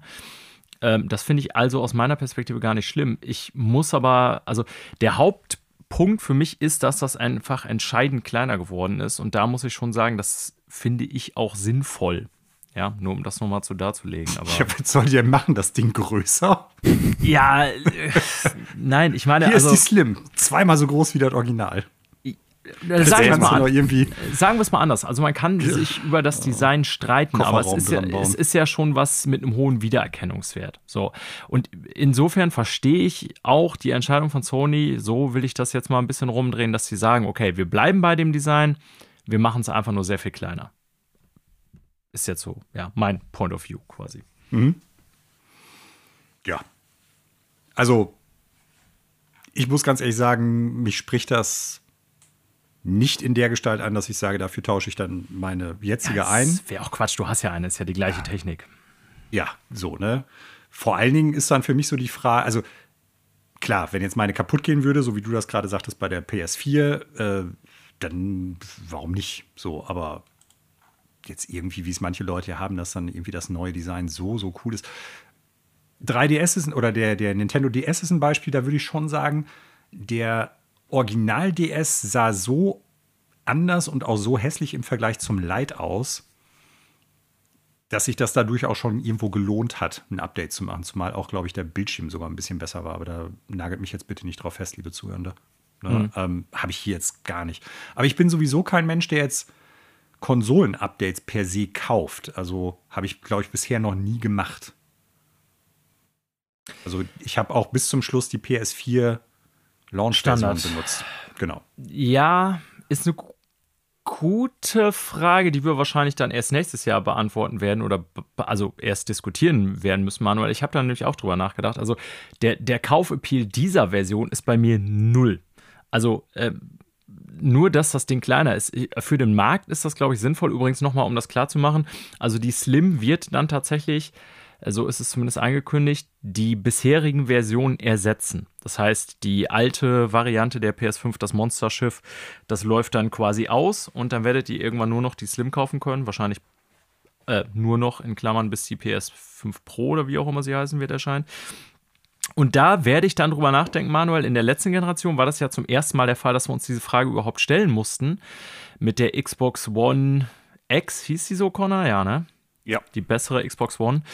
Und ähm, der PS4, weil meine Xbox One, die habe ich zum Beispiel nicht aufgewertet auf die X, weil habe ich auch ehrlich gesagt zu wenig gespielt, da bin ich ganz ehrlich. Äh, und bei der PS4 war es einfach so, dass meine PS4 tatsächlich abgeraucht ist und ich mir dann eh eine neue kaufen musste und da war gerade die Pro auf dem Markt, dann habe ich natürlich das genommen. Das mhm. ist dann tatsächlich eine relevante Frage, die man dann nächstes Jahr betrachten muss. Aber das hier ist halt für mich so ein typisches äh, Produktupdate eines bestehenden Produktes halt so, ne? Vielleicht sollte man nochmal erwähnen, wir haben für Deutschland, fällt mir gerade auf, haben wir vorhin gar nicht gesagt, wir haben für Deutschland ja noch kein Datum. Bisher ist nur klar im November in den USA und dann in den restlichen Regionen der Welt ähm, in den kommenden Wochen, Monaten. Das heißt, wir wissen noch gar nicht genau, wann das Ding in Deutschland erhältlich sein wird. Ähm, es ist aber von Sony angekündigt worden, dass die Preise, die sie ja offiziell erhöht hatten letztes Jahr. Haben wir hier in der Sendung darüber gesprochen. Zuletzt gab es ja wieder günstiger, Manuel, haben wir auch genannt, weil das so, so eine Rabattaktion quasi war. Aber die, die offizielle Preisempfehlung ist ja immer noch die mit 50 Euro mehr. Also der Preis, äh, die offizielle Preisempfehlung bleibt zumindest bei uns gleich. Interessanterweise in den USA ist die digitale Variante wird 50 Dollar teurer. Also sozusagen auch so ein, äh, eine, eine geheime Preiserhöhung für die US-Amerikaner, die quasi nachziehen, jetzt was die Europäer letztes Jahr irgendwie schon hatten. Das wäre vielleicht noch erwähnenswert. Mhm. Ja, das ist die neue PlayStation 5 schlimm. Schlimm. Ist gar nicht so slim. So. Wir kommen zum nächsten News-Topic und äh, das ist ein Wettgang bei Unity, über die, wir die, über die wir in den letzten Wochen auch schon ein paar Mal gesprochen hatten. Die hatten ja, ich sag mal, so ein bisschen das PR-Desaster, dass die ihre, wie sagt man dazu, ähm, Subscription-Fees, ne, ähm, die Gebühren, die man halt nutzt, wenn man, danke, Lizenzgebühren war das Wort, das mir nicht eingefallen ist, dass man die Lizenzgebühren erhöht hat für die Leute, die Unity als äh, Videospielplattform bzw. als Entwicklung dafür benutzt haben. Die sind ein bisschen zurückgerudert, wir haben davon, darüber berichtet und jetzt im Nachgang verlässt der CEO John Riccitiello, der früher ja auch langjährig bei, ich glaube EA war es, äh, gewesen ist, Unity und wird äh, nicht nur als CEO im Prinzip abtreten, sondern auch als Vorsitzender des Aufsichtsrats. Ja. Und wieder Schweigen bei den beiden. Nee, ich wollte Connor heute Nachrichten lassen. Connor hat okay. so hat schon die Mundwinkel bewegt. Da dachte ich ehrlich Ah, los. nee, also mein ich, ich glaube, das ist eigentlich das, das Sinnigste, was man anhand des Backlashes jetzt machen konnte. Diese Person einfach äh, gehen zu lassen oder gehen lassen zu müssen. Ähm, in dem Fall trifft es, so hart wie es sich auch anhört und so oft wir, wir oder ihr ja auch darüber redet, dass es immer die Falschen trifft, wenn in dieser Industrie, äh, wenn man sich allein dieses Jahr anguckt, wer alles schon seinen Job verloren hat. Aber ich glaube, in dem Fall trifft es vielleicht mal den richtigen. Ne? Ich mal, äh, vermute das auch, ja. Um es mal so ganz hart auszudrücken, ähm, ich bin auch eher immer äh, der, der sagt, ja, es sind immer traurige Nachrichten, wenn Leute ihren Job verlieren, aber ich glaube, nach dem, was da in letzter Zeit alles um die Engine, Fees und sonstiges gelaufen ist, können wir, glaube ich, froh sein, dass der äh, Mensch das Unternehmen verlässt. Weil wer weiß, was er da in Zukunft sonst auch alles angestellt hätte mit seinen äh, schlauen Ideen, äh, Gedankenblitzen und Co. Ja, also es steht jetzt hier in den Nachrichten, die wir oder die ich zumindest gelesen habe, nicht drin, dass es der Grund ist, warum er geht, aber es natürlich nicht. Ja. Würde mich sehr wundern, wenn das nicht zusammenhängt. Ne? Ja. Weil ich glaube schon, dass der Backlash, den die da bekommen haben, so negativ war und die so negative Presse dadurch eingefahren haben, dass sie gesagt haben, ey, Typ, was machst du da? Du schädigst hier ganz schön die Firma. Jo. Ja. So. Also genau, wir können hier nur spekulieren, aber ich habe gerade noch mal nachgelesen, er ist ja auch, also er saß ja im Board, äh, das, ja, also ist eine äh, Einrichtung, die es so, glaube ich, eins zu eins in Deutschland nicht gibt, dieses Board of Directors. Äh, bei uns würde man vielleicht sagen Aufsichtsrat, aber die Besetzung funktioniert meines Wissens nach schon noch ein bisschen anders, whatever. Ähm, auch die haben natürlich darunter unter dem CEO noch so ein Organ, wo da mehrere Leute drin sitzen und draufschauen, was passiert. Und äh, da saß er ja auch drin, sogar als Vorsitzender, und ist da ja auch gekickt worden. Ne? Und da frage ich mich dann schon, oder man kann, wie gesagt, jetzt von außen nur vermuten, bis wir irgendwie Berichte von Insidern hören, aber da stelle ich mir dann schon irgendwie so vor, dass wahrscheinlich in dem Diskussion äh, des Boards, ich weiß nicht, wie viele Personen die da jetzt drin haben bei Unity, aber das werden ja auch mindestens vier sein, behaupte ich mal, äh, irgendwie es auch schon ein paar ernsthafte Diskussionen gab und gesagt, ey, das, was da gerade passiert ist, hat das Vertrauen in uns als Geschäftspartner so weit zerstört, dass das quasi irreparabel ist in vielen Bereichen. Denn das war ja das Manuel, wo wir auch bei der ursprünglichen Meldung, die sie ja jetzt schon zurückgezogen haben, diese Änderung, so in ihrer ursprünglichen Version zumindest, äh, darüber geredet hatten, weil die es ja auch retroaktiv machen wollten und dann, für, also für Spiele, die schon veröffentlicht sind und so weiter, die Gebühren erhöhen, haben wir ja schon damals gesagt, ey, das ist als Geschäftspartner ein so äh, krasser äh, Vertrauensbruch, ähm, dass man sich von sowas vielleicht nicht mehr erholt. Im Sinne von, mit solchen Leuten kannst du nicht zusammenarbeiten, weil du weißt nie, ob die Konditionen im Nachhinein nicht noch versucht werden zu ändern. Und äh, ich könnte mir vorstellen, dass gerade das da eine sehr große Rolle gespielt hat bei dieser Entscheidung jetzt. Und ich glaube, es wäre, also ich, ich kann mir keine Welt vorstellen, in der diese Absetzung jetzt nicht mit dem zu tun hat, was da die letzten zwei, drei Wochen passiert ist bei Unity. Nee, Genau so sieht's aus.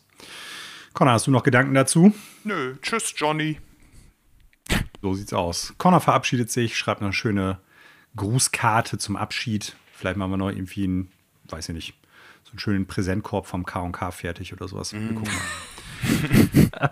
so, wir kommen zu einer anderen riesigen Firma, oh. einem Konglomerat, das ja, ich sag mal so ein bisschen über die vergangenen Jahre, Schrägstrich Jahrzehnte, sehr wechselhaft mit Videospielen umgegangen ist, obwohl die eigentlich vom Grundkonzept her prädestiniert dafür sind, Videospiele entwickeln zu lassen oder selber zu entwickeln und teilweise ja auch eigene Videospielentwickler haben oder hatten. Hatten. Die dann ja. vor, genau, die dann vor, ich weiß gar nicht, knapp zehn Jahren alle abgestoßen worden sind, peu à peu. Es geht um Disney. Und äh, wie Bloomberg berichtet, leider können wir auf den Originalartikel nicht zurückgreifen, oder ich zumindest nicht, weil nee, der hinter einer Paywall, Paywall steckt. Wie immer, ja.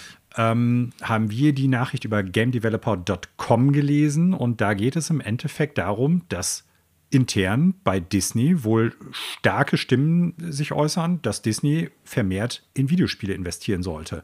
Und das bedeutet nicht nur, wie es jetzt in den letzten Monaten und Jahren ja auch gewesen ist, dass halt externe Studios diese Spiele produzieren, sondern dass konkret vorgeschlagen wird, Publisher und Developer zu kaufen. Und ein Name, der da gefallen ist, und jetzt schließt sich der Kreis zu John Riccitiello, war EA tatsächlich, die bisher so in den vergangenen zehn Jahren, glaube ich, wenn ich das richtig äh, Revue passieren lasse, noch nicht auf dem großen Ausverkaufskarussell gesessen haben, oder? Nee. Ubisoft also, gab es mal, nicht bekannt. Ja. Bethesda natürlich, weil die jetzt auch gekauft worden sind. Activision Blizzard haben wir hinter uns. Und jetzt irgendwie scheint EA zumindest als ja, Idee, als Potenzial irgendwo von Disney internen Leuten gesehen zu werden. Bob Iger, der Chef von Disney, ist da scheinbar noch etwas unschlüssig, was so diese gesamte Sache betrifft. Und man muss auch dazu sagen, selbst wenn sich Disney dazu jetzt durchringen sollte, irgendwie da mehr zu investieren oder Studios zu kaufen, heißt das nicht, wenn Bob Iger dem zustimmt, dass es jetzt auch dann wirklich EA ist. Ne? Dann sitzen wir wieder in so einer Situation wie damals bei Bethesda oder schlussendlich jetzt auch bei Activision Blizzard King. Ja. Connor, deine Gedanken dazu. Was mir als allererstes durch den Kopf geschossen kam, war, nee, also EA steht einfach dafür immer noch zu gut da klar äh, Activision Blizzard ebenfalls. Aber ich kann mich noch gut daran erinnern, das war auch dieses Jahr und das ist auch gar nicht so lange her, da geisterte ja das Gerücht durch die Industrie, dass Disney von Apple gekauft wird. Und jetzt heißt es ja, nee, äh, Disney wird sich wohl EA einverleiben. Und dann sind meine Gedanken komplett mit mir abgedriftet. Ich war ganz woanders, weil ich es eigentlich für absolut unrealistisch halte und habe mir gedacht, das wäre irgendwie schon cool. Und zwar pitche ich euch jetzt ein Spiel, Medal of Mickey. Und zwar Medal of Connor ist schon drei Schritte weiter und jetzt wird es crazy genau, shit insane. Jetzt, und zwar ja. Medal of Honor Spiel mit Disney-Charakteren. Ne? Mhm. Nein, also Spaß beiseite. Das glaube ich erst, wenn ich es sehe, dass Disney äh, EA akquiriert. Ne? Ja, wie gesagt, EA steht da halt nur im Raum innerhalb von den Leuten, in der Disney-Führungsriege, die sagen, ey, lass uns das machen. Und wir wissen ja von den Microsoft-Leaks der letzten Wochen, dass auch da diverse Publisher und Developer im Endeffekt beäugt worden sind oder als potenzielles äh, Kronjuwel ja auch gesehen worden sind, wenn wir an Nintendo denken. Ne? Nur, ob das dann halt so überhaupt möglich ist, ob das dann schlussendlich auch passiert, ist eine ganz andere Frage, weil Disney ja noch nicht mal an dem Punkt ist, dass die sagen, wir machen das so. Das sind ja jetzt gerade nur einige Leute, die halt sagen, lass uns das so machen. Ich könnte mir vorstellen, dass die tatsächlich aber versuchen werden, irgendwas in der Gestalt zu machen, weil ähm, Disney, ähnlich wie auch Microsoft-Xbox mit den ganzen Studios und den Marken, die die damit dann gekauft haben, haben ja auch über die vergangenen 20 Jahre diverse Sachen gekauft. Star Wars, Marvel sind da natürlich die bekanntesten und größten Sachen. Die haben die nicht gekauft, um die nicht zu nutzen. Und dieses Wir sind das Entertainment-Paket, wie sie es ja auch mit Disney Plus jetzt probieren, ich glaube, das werden die auch weiterhin machen. Disney, ich glaube, bei euch ist das ein bisschen vorbeigegangen, ist jetzt auch in den Sammelkarten- bzw. Trading-Kartenmarkt groß eingestiegen. Die haben nämlich ein eigenes Sammelkartenspiel aller Magic, Pokémon, Yu-Gi-Oh! rausgebracht. Das wusste Lokana. ich tatsächlich nicht. Interessant. Das, glaube ich, gerade auch mega erfolgreich ist. Wie heißt das so, denn oder was ist Lokana. das Thema? Lorcana. Bitte? Lorcana. Erstmal Lorcana. Das ist tatsächlich, äh, ich hab's, also ich kenne jetzt die Spielmechanik nicht, deshalb kann ich da nichts zu sagen. Aber ich glaube, das ist aktuell ziemlich, äh, hat einen ziemlichen Run okay. von Trading Card spielenden Menschen sowieso. Ne? Also es gibt ja durchaus Leute, die spielen nicht nur eins dieser Spiele, sondern auch diverse. Ja. Und natürlich greifen die da auch die Leute ab, die vielleicht noch nichts damit zu tun haben, aber Disney-Fans sind oder der einzelnen Marken wegen irgendwie Fans ah, dann wird, werden oder sind. Wird released so. von Ravensburger, interessant. Damit habe ich mich noch gar nicht auseinandergesetzt. Ja, ist so, also, habe ich gerade nachgeguckt. Collectible Card okay. Game being released bei Ravensburger in collaboration mhm. with Disney Company. Ähm, also ist von ja. der äh, US ähm, Wikipedia-Page. Das heißt, wird hier nicht nur okay. um den deutschen mhm. Markt gehen tatsächlich. It's Ravensburgers First Trading Card Game. Das, ja. das ist ein dicker Deal für die, das kann ich mir vorstellen.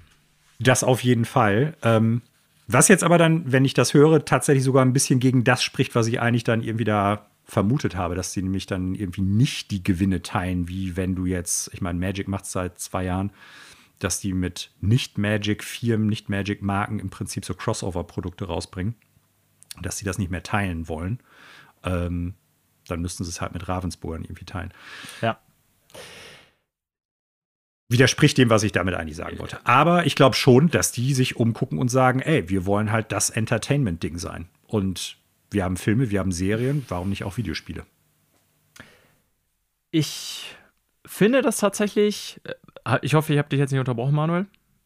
Ja. Ich bin fertig. Ich finde das tatsächlich äh, mega interessant, was da passiert, denn ähm, also auch wenn ich Connor durchaus zustimme, dass das jetzt vielleicht nicht unmittelbar realistisch ist, aber ähm, um mal auf den Bloomberg-Artikel zurückzugehen, Manuel, du hast schon richtig gesagt, ich konnte ihn leider auch nicht in Gänze im Original lesen, aber was ich so an Transkripten gesehen habe und zumindest die Überschrift und so konntest du ja sehen, den ersten Einleiter, die Einleitung, ähm, geht es ja eigentlich in dem Artikel primär darum, was äh, has Bob, Bob Iger lost his magic oder so ist, glaube ich, die Überschrift. Und es geht eigentlich um die Krise des Disney-Konzerns, über die wir hier im Podcast ja auch schon mal geredet haben. Und mhm. wie der wieder zurückgekehrte CEO ähm, dem wohl entgegensteuern konnte. Das ist, glaube ich, so das eigentliche Hauptthema des Artikels. Und da geht es dann eben darum, dass der Druck ja eigentlich, das hast du auch schon so impliziert, so ein bisschen auf ihn gemacht wird, zu sagen, also von den anderen Executives zu sagen, ey, pass auf, wir müssen nicht nur Lizenzen vergeben, wie wir das jetzt die letzten Jahre gemacht haben, denn du sagtest ja schon, Manuel, Disney ist ja auch selber, obwohl das mal ein großer Bereich bei dem war, aus dem Software-Development-Bereich ausgestiegen und vergibt jetzt nur noch Lizenzen zu seinen Star Wars-Spielen, zu seinen Disney-Produkten und so weiter an verschiedene Videospielstudios rund um die Welt. Und dieser Druck wird ja wohl auf ihn erzeugt, in dem Sinne, als dass wenn die selber ein Standbein haben noch im Bereich Entwicklung, dass das eins sein kann, äh, welches denen hilft, ich sag mal, aus dieser Krise zu kommen, in der sie gerade sind, weil das so ein bisschen natürlich das auch das Portfolio bereichert, ne? Und dann eben mhm. auch die nicht die Teile abdrücken müssen. So wäre auch mein Gedanke gewesen, Manuel, ähnlich teilen.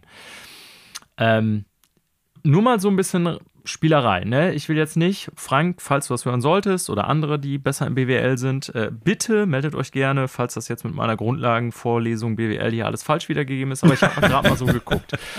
Ähm, was die so an Net Worth haben. Das ist ja, also meistens findet man, sind ja amerikanische Firmen diese Begriffe dann als Net Worth und im Deutschen übersetzt ist das das Netto oder ich glaube im Buch, äh, im BWL heißt das bei uns, glaube ich, eigentlich Reinvermögen, wenn ich das richtig sehe.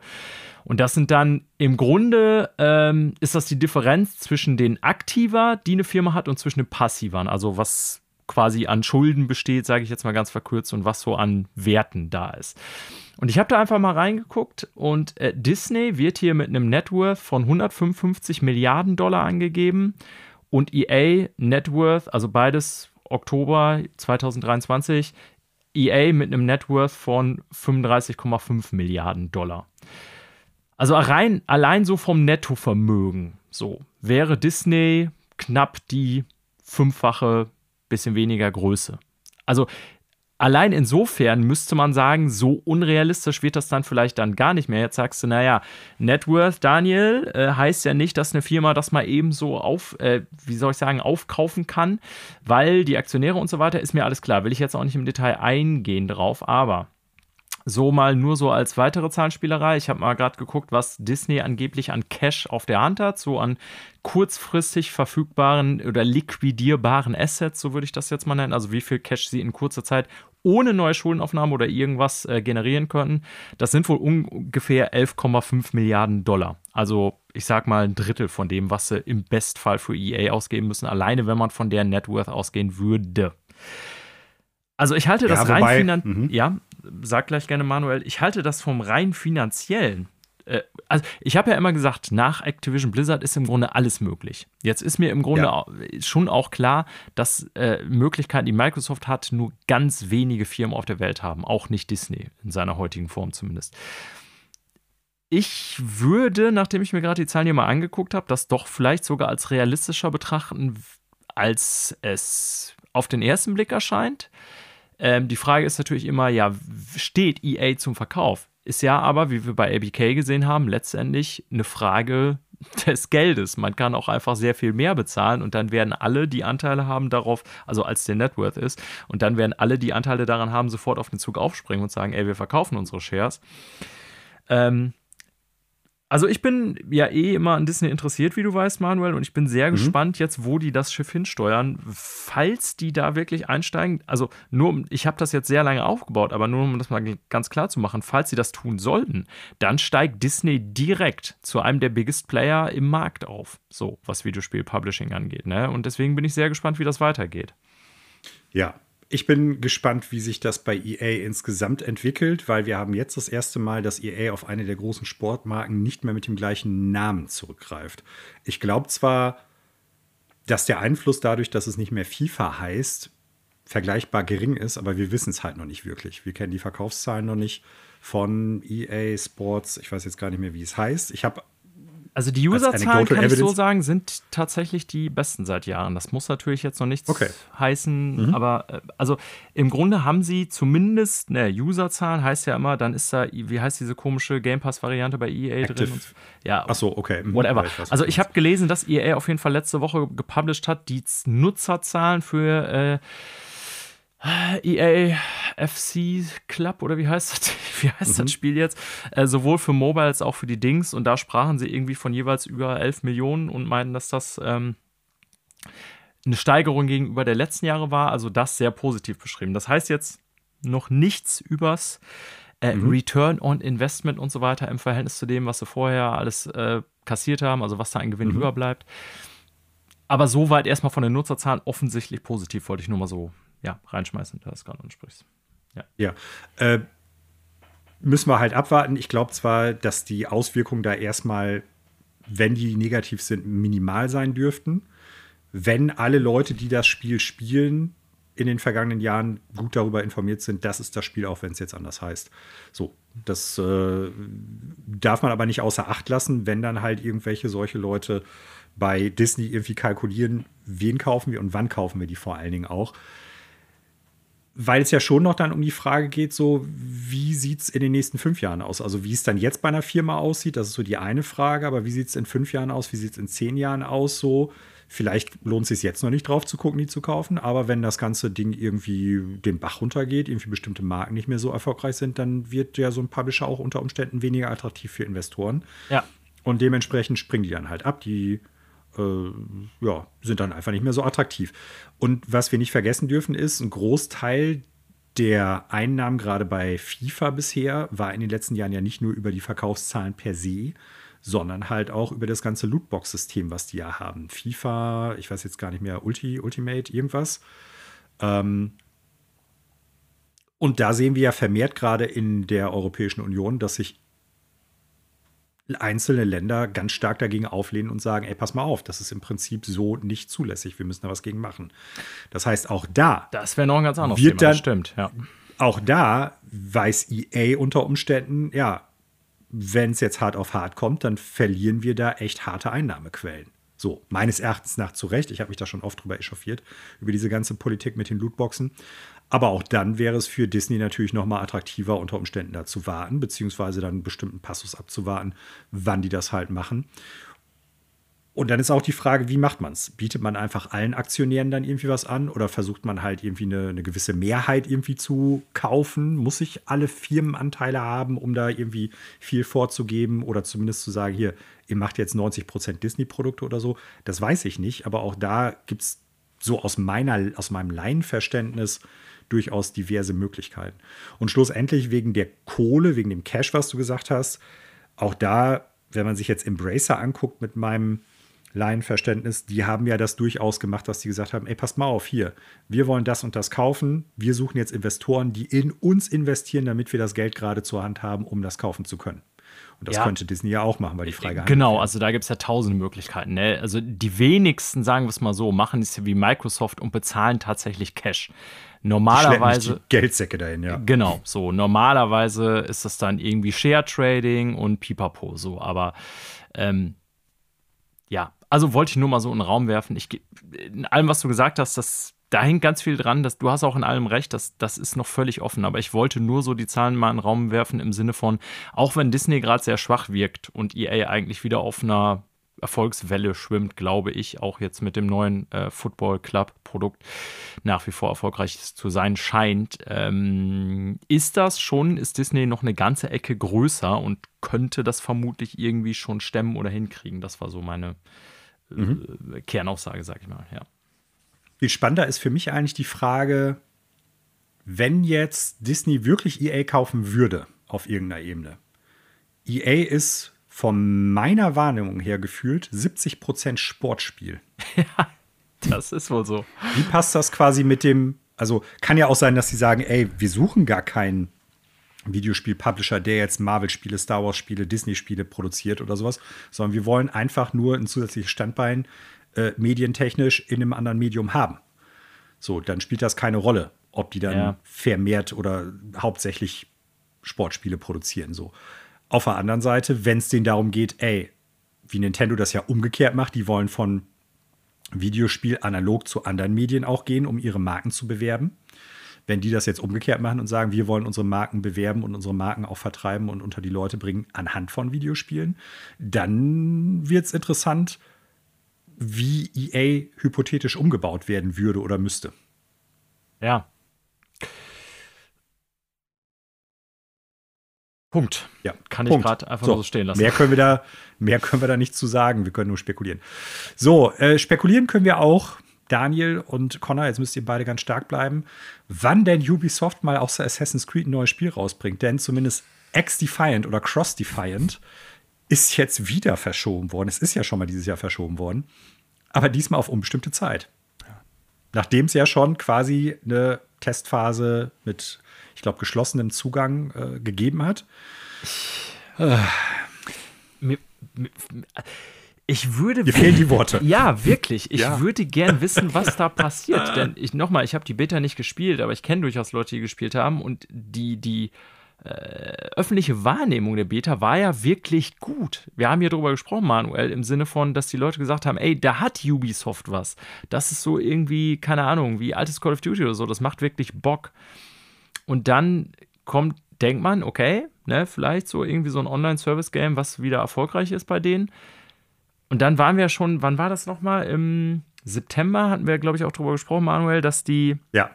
Der Certification-Prozess ja gescheitert Für ist. Die also Konsolen, also, genau. Genau. Und das ist ja schon wirklich an mhm. sich etwas, was ultra selten ist. Also gerade bei so einem großen Publisher wie Ubisoft, also nur mal für alle, die da noch nie was von gehört haben, bevor ich als Anbieter irgendwas im PlayStation Store anbiete oder ja, Xbox Store oder wie auch immer, muss ich das Produkt zur Zertifikation da quasi äh, freigeben lassen. Also dann wird quasi getestet, so in dem Sinne, nicht ist das gut oder schlecht, das ist dir denen scheißegal, sondern ist das gut? Nein, funktioniert das gut genug, dass wir das in diesem Stop, äh, Store anbieten können? Oder, keine Ahnung, crasht das jetzt Konsolen am laufenden Band oder äh, was weiß ich was? Da geht es eher so wirklich um, soweit ich das beurteilen technische und rechtliche Zusammenhänge. Ist das so als Produkt okay in unserem äh, Store, dass wir das überhaupt anbieten? Ne? Ob das dann eine 1 von 10 ist oder eine 10 von 10, ist denen scheißegal. Und dass ein Spiel das nicht schafft, ist schon das habe ich selten gehört, ehrlich gesagt. Also nicht mal Cyberpunk in der Urversion, was sie dann ja im PlayStation ja. wieder gezogen haben, hat das hinbekommen. Ja, denen ist das nachträglich aberkannt worden. Ja, genau, ne? nachträglich. Erst. Also das für den ja PlayStation Store und Xbox genau, hat ja dann darauf hingewiesen, pass auf, eigentlich solltet ihr das Spiel nicht spielen. Richtig, das war ja auch damals ein großer Konsole. Diskussionspunkt, ja. dass Leute mhm. zu Sony gesagt haben, ja, warum hat das überhaupt Zertifikation bei euch bekommen, wenn das so broken ist, dass ihr es jetzt im Nachhinein zieht? Ähm, whatever, zurück zu X-Defiant. Ich bin kein Dev, ich weiß nicht, was da abgeht. Ich frage mich wirklich nur, wie kann ein Spiel eine erfolgreiche Beta haben und dann in den Monaten darauf, kurz vor Release, so krachend scheitern, dass man es ohne weiteres Datum, ohne Erscheinungszeitraum verschieben muss. Da fehlen mir wirklich die Worte. Ich habe mir die Frage gestellt, also es muss ja nicht unbedingt sein, dass das Kern-Gameplay nicht richtig funktioniert, der Netcode nicht gut ist oder wie auch immer, sondern, so wie ich das aus dem GameDeveloper.com Artikel gelesen habe, geht es ja auch um so Fragen, wie das Spiel dann in dem jeweiligen Store angeboten werden kann, beziehungsweise wie es da interagiert und ob das alles auch gut ineinander greift mit der Funktionalität. Und da habe ich mir dann die Frage gestellt, hat es vielleicht auch Probleme mit der Art und Weise, wie sie es dann monetarisieren wollen, zu tun gehabt? Oder mit Ingame-Items, mit Microtransactions, mit Lootboxen oder sonst irgendwie was. Ich könnte mir auch vorstellen, dass es da Probleme irgendwie gegeben hat, dass wie auch immer Ubisoft da was gemacht hat, was dann halt nicht konform mit den jeweiligen Absprachen bzw. Vorgaben der Xbox oder halt der ähm, PlayStation Store-Sache gewesen ist. Ne? Und dass die da dann irgendwie jetzt nochmal gucken, weil auch das wird großes Problem dann unter Umständen sein, wie sie es monetarisieren. Das ist ja kein Spiel, was du zehn Stunden spielst und dann hast du es durch. Nee. So. Das heißt, die sind darauf angewiesen, immer wieder Content zu liefern, dass Leute da immer wieder Kohle reinstecken. Ja. Das ist das Grundkonzept von solchen Spielen. Ja. So, wir wissen es jetzt nicht genau, woran es liegt, ob das Spiel einfach, ich sag mal, nicht richtig funktioniert, ob es sich gar nicht starten lässt, ob es da irgendwelche Schwierigkeiten gibt in Bezug auf, wie interagiert das mit den Vorgaben der einzelnen Stores, der äh, Digitalläden von Microsoft und Sony, das wissen wir jetzt nicht, aber es ist halt auf unbekannt verschoben. Und damit hat Microsoft, ach, sorry, hat Ubisoft dieses Jahr bisher an größeren Spielen nur Microsoft, Alter, was ist los? Assassin's Creed Mirage rausgebracht. Und äh, ja, wir warten weiterhin auf solche unfassbaren Kracher wie Skull and Bones, das Remake von Sense of Time, Beyond Good and Evil 2. Theoretisch kommt Avatar dieses Jahr noch raus, mal gucken. Also Ubisoft, was machst du da? Weiterhin die Frage der Fragen. Conor, hast du noch Gedanken dazu? Ich glaube, ihr habt da alles schon zugesagt. Ich kann mir beim besten Willen nicht mehr vorstellen, dass sie allerdings noch Avatar verschieben, weil dann hätten sie dieses Jahr nur in Anführungszeichen ein Assassin's Creed. Und da bin ich echt gespannt drauf, bis da mal irgendwann rauskommt, wie oft sich das verkauft, weil das kommt in einem vollgestopften Jahr raus, eingefärcht zwischen Blockbuster-Titel und Blockbuster-Titel. Äh, ich glaube, den größten kommerziellen Erfolg, allein was den Release-Zeitpunkt betrifft, kurz vor Weihnachten, alle großen Titel sind schon draußen, hätte wenn dann Avatar. Wenn die das jetzt aber auch nochmal verschieben, dann sollte Disney vielleicht nicht überlegen, ob sie sich nicht Ubisoft äh, mal genauer anschauen. Und, äh, was soll das sein? Resterampe oder was? Ich ja, wollte gerade genau. sagen. das ist ja, dann gut, eher so Pokodomäne und nicht keine Ahnung was. Ja, aber sagen wir es mal so. Skull and Bones könntest du für mein Empfinden eigentlich ganz gut so einen Fluch der Karibik-Skin überziehen. Avatar auch liegt kommen. da schon. Ubisoft hat ein Star Wars-Spiel in der Mache mit äh, Star Wars Outlaws. Also von daher, äh, es ist alles Spekulatius so, meinerseits. Aber die Spiele müssen auch mal rauskommen. Was willst du denn mit Das Studios? ist es ja, aber wenn du kein Spiel hast, was rauskommt, hast du im Endeffekt auch keine Einnahmen und trotzdem immer noch weiterhin laufende Kosten. Und von daher, ja. Sag mal so, Ubisoft Net Worth äh, nicht mal 4 Milliarden. Kann Disney aus der Portokasse bezahlen. Friendos, wir legen zusammen und fahren nach Frankreich. Da tun wir uns. ich, knack schon, ich knack schon mal das Sparschwein und schreibe schon mal eine geheime Die, die Podcast-Kohle wird da auf, eben auf den Kopf gehauen und unterwegs gibt es noch einen Döner an der Tanke. Ne? Ich meine, vielleicht kann man da ja sowas aufziehen wie damals bei äh, GameStop, dass dann halt irgendwie so eine Internetbewegung daraus wird. Dass dann halt Leute. Rettet Ubisoft oder? Rettet nee, nee, zerstört, zerstört die toxischen Kulturen bei Ubisoft, indem wir da jemanden ich, an eine Spitze setzen. Ich würde eher vermuten, dass sie irgendwie Anteile noch verschenken, damit der Diane eine neue Führung kriegt. oh Mann, ey. Naja. Oh Mann. Okay. Kommen wir zur letzten Neuigkeit und danach noch zu einem Gerücht. Und äh, ich übergebe mal das Wort fast direkt gleich an Connor, weil du dich da ja schon ein bisschen mehr mit auseinandergesetzt hast, wenn ich das richtig verstanden habe. Äh, Lord of the Rings Gollum, ein Spiel, was wirklich dieses Jahr berüchtigt gewesen ist, beziehungsweise nach fünf Jahren Entwicklungszeit auf den Markt gekommen ist und wirklich unglaublich schlechte Bewertungen bekommen hat von einem größeren deutschen Studio beziehungsweise Publisher Paradox. Ähm, da gab es jetzt im Nachgang von Game 2 tatsächlich, ich sag mal, so eine kleine Reportage darüber, wie es eigentlich in dem Studio ausgesehen hat in den letzten Monaten, Schrägstrich Jahren. Und auch da liest sich Videospielentwicklungstechnisch typisch ganz viel toxische Studiokultur, gerade vom Management und von den, äh, ich sag mal, Köpfen an der Spitze. Also die Doku ist jetzt nicht äh, fresh off the oven, also ist jetzt nicht gerade neu erschienen, sondern kam zu, äh, ich meine, letzte Woche Freitag schon raus. Ähm, mhm. Ist zum Zeitpunkt der Veröffentlichung dieser Folge keine 14 Tage alt. Und da haben die mal so ein bisschen drauf geguckt, was ist eigentlich Dedelic für Leute, die es bisher nicht kannten? Was waren so deren Gründungsmomente? Welche Spiele haben die bisher gemacht? Äh, wo mussten die mal Spiele einstellen? Das gab es auch. Und wie hätten die weitermachen wollen?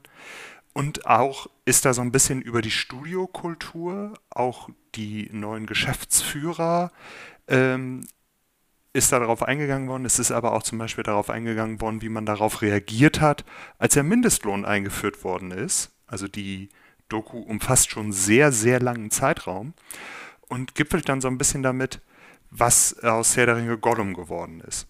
Und ich finde das, wenn man es vergleicht mit der Doku zu Cyberpunk, äh, finde ich das eigentlich sogar schon das bessere Produkt, weil in einem kürzeren Zeitraum mit einem wahrscheinlich geringeren Budget äh, eigentlich so eine für deutsche Verhältnisse relativ seltener Blick von oben drauf auf dieses äh, Hamburger Unternehmen geworfen wird. Und äh, da sind so ein, zwei Sachen äh, in der Doku, da kommen auch ehemalige Mitarbeiter zu Wort oder ähm, es werden auch Leute zitiert, ähm, die stellenweise wirklich aus verständlichen Gründen, weil sie ja auch noch weiterhin in dieser Branche arbeiten wollen, nicht vor die Kamera treten wollen. Und da sind mir so zwei, drei Sachen besonders im Gedächtnis hängen geblieben. Äh, das eine war tatsächlich das Entschuldigungsschreiben, was ich ja auch schon mal im, im Podcast hier erwähnt hatte, wo ein Schreibfehler ja. drin ist, wo an einer der Mitarbeiter äh, in der Doku oder dem Redakteur der Doku die Aussage getätigt hat, äh, Nakong, die ja auch die, der Dalek damit beauftragt hatten, das Spiel zu machen, die haben einfach ChatGPT dann anschließend damit beauftragt, dieses Entschuldigungsschreiben zu posten. Und der Dalek hätte davon angeblich vorher nichts gewusst. Also die, selbst dafür, ja, man hat eine KI benutzt, um Entschuldigungsschreiben zu bringen. Was da dran war, ist, wissen wir nicht.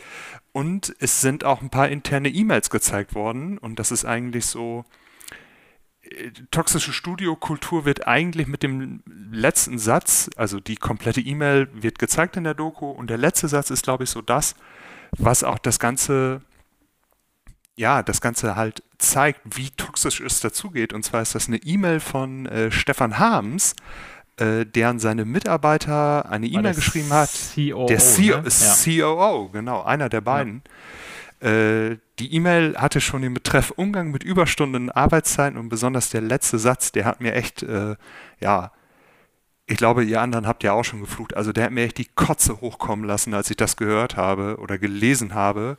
Und zwar schreibt der nämlich an seine Mitarbeiter, die Spielregeln bezüglich Arbeitszeiten werden offen kommuniziert. Jeder, der damit nicht einverstanden ist oder damit nicht leben kann und will, darf das Recht auf freie Arbeitgeberwahl nutzen. Und das ist schon echt ein Tritt in die Fresse. Du bist gerade dabei, äh, Überstunde um Überstunde zu machen. Du crunchst dir quasi echt dein Leben kaputt, damit dieses Spiel, was in kaputter weißt, Form rauskommt. In kaputter Form rauskommt.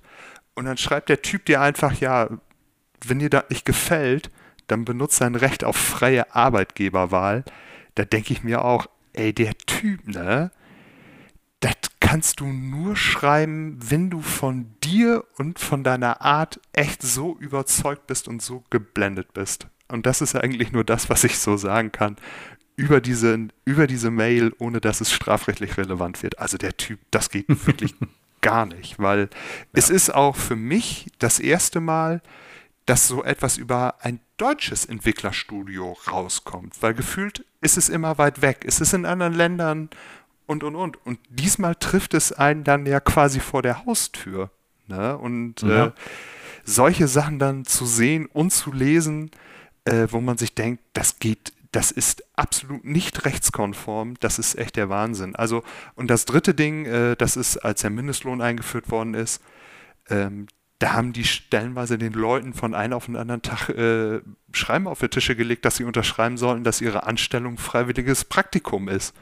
Ne? Und wenn die das nicht gemacht haben, dann durften die noch unter Aufsicht den Rechner runterfahren und sind raus eskortiert worden. Also das ist wirklich, ganz ehrlich, das ist so traurig auf so vielen Ebenen. Ähm, ja. Schade, schade. Absolut berichtenswert kann man sich, äh, glaube ich, nicht nur bei YouTube, sondern auch wenn man es dann im, trotz Internet noch oldschool mag, auch bestimmt in der ZDF-Mediathek angucken. Ne? ja, ich schmunzle jetzt nicht über das, was du gesagt hast, sondern eher deinen letzten Kommentar mit dem Oldschool und der Mediathek. Hm. Ich habe so ein paar Gedanken auch noch dazu gehabt. Erstens, mir ist gerade nochmal aufgefallen, ich habe eben eingangs Paradox Entertainment oder Paradox gesagt. Es ist natürlich Dedelic und äh, nicht Paradox. Da habe ich mich gerade mit der nächsten Nachricht so ein bisschen verhaspelt. Äh, entschuldigen, entschuldigt bitte, liebe Zuhörende. Äh, das andere ist, weil du gerade sagtest, das ist jetzt hier in Deutschland angekommen in der Videospielbranche. Oder das, das war dir vorher so nicht bewusst. Für mich zeigt das einfach nochmal, wie sehr zentriert die Berichterstattung über Videospiele und Videospielentwicklung eigentlich ist, bezogen auf Japan ja. und natürlich auch USA. auf USA. USA. So. Ja. Und dementsprechend hast du da halt Leute, die natürlich vernetzt sind, die solche Sachen, gerade Jason Schreier natürlich und auch einige andere auch, da Sachen halt dann raushauen können und dementsprechend auch über sowas wie Studiokultur schreiben, den Finger drauflegen können. Und das in Europa und gerade in Deutschland, dadurch, dass das ja jetzt nicht so der Nabel der Welt für diese Branche, die per se ist, also gerade Deutschland, hast du das, glaube ich, hier noch nicht, obwohl da ähnliche Probleme vorherrschen dürften. Weil toxische Führungskultur gibt es ja nicht nur in Videospielbranche, sondern in vielen Arbeitsbereichen, in vielen Branchen. Und warum sollte es das dann nicht auch in der Videospielbranche in Deutschland geben? Aber ich verstehe, was du meinst im Sinne von, das ist jetzt scheinbar näher greifbar, weil es halt auch einfach näher dran ist. So, ja. ne, auch wenn wir nicht in der Videospielbranche arbeiten. Aber ja, klar, es ist halt wie so oft im Prinzip die Führungskultur kommt von oben nach unten. So. Ne, und das zieht sich dann Fisch durch. vom Kopf und wenn, Ja. Genau. Und wenn dann dazu noch nicht nur einfach, ich sag mal, schlechte Führungskultur da ist, sondern einfach auch scheinbar Persönlichkeiten da vorhanden sind, die einfach sagen wir mal, zwischenmenschlich schwierig bis gar nicht auszuhalten zu sein scheinen. So liest sich das für mich zumindest jetzt hier. Ich kenne die beiden Menschen nicht. Da muss ich ganz ehrlich sagen, ähm, mir tut es leid um die Leute, die jetzt aufgrund des Flops von Lord of the Rings Gollum da gegangen sind oder vielleicht auch noch gehen müssen. Gleichzeitig vermute ich und hoffe ich natürlich, dass diese Menschen dann auch auf bessere Leute in der Chefetage treffen werden. Vielleicht ja. noch eine Ergänzung, die ich dazu habe. Ähm, mhm. Die, ja, du hast schon gesagt, Connor ist ja jetzt mal deutscher Bericht über ein deutsches Studio. Äh, IGN hatte dazu irgendwie auch noch äh, gepostet, dass sie selber mit Quellen gesprochen hatten. Also es kam durchaus tatsächlich in den amerikanischen Videospiel-Mainstream-Medien vor und äh, deren Kontakte Ähnliches berichtet haben eigentlich. Also das nochmal so ein bisschen bestätigt haben, sozusagen, ja. Also ich gehe auch davon aus, dass da was dran sein dürfte. Ich bin jetzt nicht unbedingt der größte Game 2-Fan, was damit zu tun hat, dass ich deren Formate jetzt nicht so toll finde, persönlich. Ne, geben mir nicht so viel. Aber ich finde es super, dass sie da nochmal das gemacht haben und dass sie da auch, ich sag mal, durchaus einen Finger drauf gelegt haben, was da nicht in Ordnung ist in dem Kontext. Da muss man dann auch ganz klar einfach sagen, das ist eine gute Sache. Und Du hast eben den Vergleich zu der Dokumentation über Cyberpunk nochmal gemacht, Connor. Ich meine, man darf nicht vergessen, das Cyberpunk-Ding ist, soweit ich das verstehe, ja von Cyberpunk aus mit unterstützt worden. Ja, ja, mitproduziert das, irgendwie, ja. Das ist ein besseres Werbevideo. Ne? Ja. Und hier sieht man nochmal den Unterschied zwischen, ich sag mal, so einer Reportage, die eigentlich als Werbung gedacht ist, und mehr oder minder investigativem Journalismus. Und wie wichtig das auch ist, dass es den weiterhin unabhängig geben muss, beziehungsweise auch für die Videospielbranche absolut wichtig ist. So, letzte Nachricht, die keine Nachricht ist, sondern, ja doch, ist wohl eine Nachricht. Ich wollte jetzt gerade schon fast sagen, ist ein Gerücht, aber das wäre dann unter dem falschen Banner hier präsentiert worden.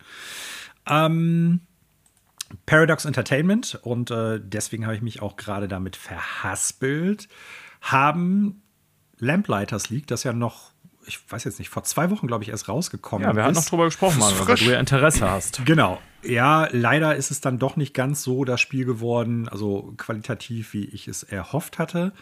Ähm, hat gesagt, Lamplighters League, absoluter Flop und Hairbrain Schemes, die es entwickelt haben, leider müssen die sich oder haben die sich von diversen Leuten getrennt. Ja, und zwar Daniel. eine ganze Menge, 80 Prozent. Ja. Ja, also schon auch vorher. Aber äh, jetzt, also neu ist eigentlich die Meldung, dass ja eben der Publisher gesagt hat, ähm, war absoluter Flop. Ne? Also sie haben zwar auch noch ein paar Worte gefunden, irgendwie steigt er damit ein, der, der Paradox CEO, den ich vorher, also Frederik West, Wester, weiß ich nicht, ob man ihn so ausspricht, ähm, sagt irgendwie, das wäre ein spaßiges Game mit vielen Stärken, ne, und äh, dass sie vorsichtig optimistisch wären, so dass die Player, Spielernummern, Spielerzahlen ein bisschen hochgehen, gerade bei den Subscription Services, wäre die, äh, ja, die, die, Rezeption, vor allem im kommerziellen Bereich, halt eine große Enttäuschung, so sagt er das wortwörtlich. Und ähm, ja, wie soll ich sagen, er hat es als Flop abgezeichnet damit und die äh, vermutlichen Verluste für das vierte Quartal liegen dann damit bei 23 Millionen bei denen, was sie auch auf den Titel abwälzen, weil sie natürlich, da sind wir wieder beim Thema Return on Investment, vorher Geld reingesteckt haben, weil die Leute ja alle für die Zeit bezahlt werden mussten und so weiter und so fort. Und das Publishing, Marketing und so weiter Geld verschlingt. Äh, ja, und es hat nicht gereicht. Und ich bin sehr gespannt, jetzt mal losgelöst von diesem Einzelbeispiel, äh, wie das so in Zukunft aussieht, weil eigentlich sagen wir immer, solche Games sind Game Pass Games. Aber wie viel Platz ist für Game Pass Games auch da bei Menschen? Ne? Und was ist dann sozusagen ja.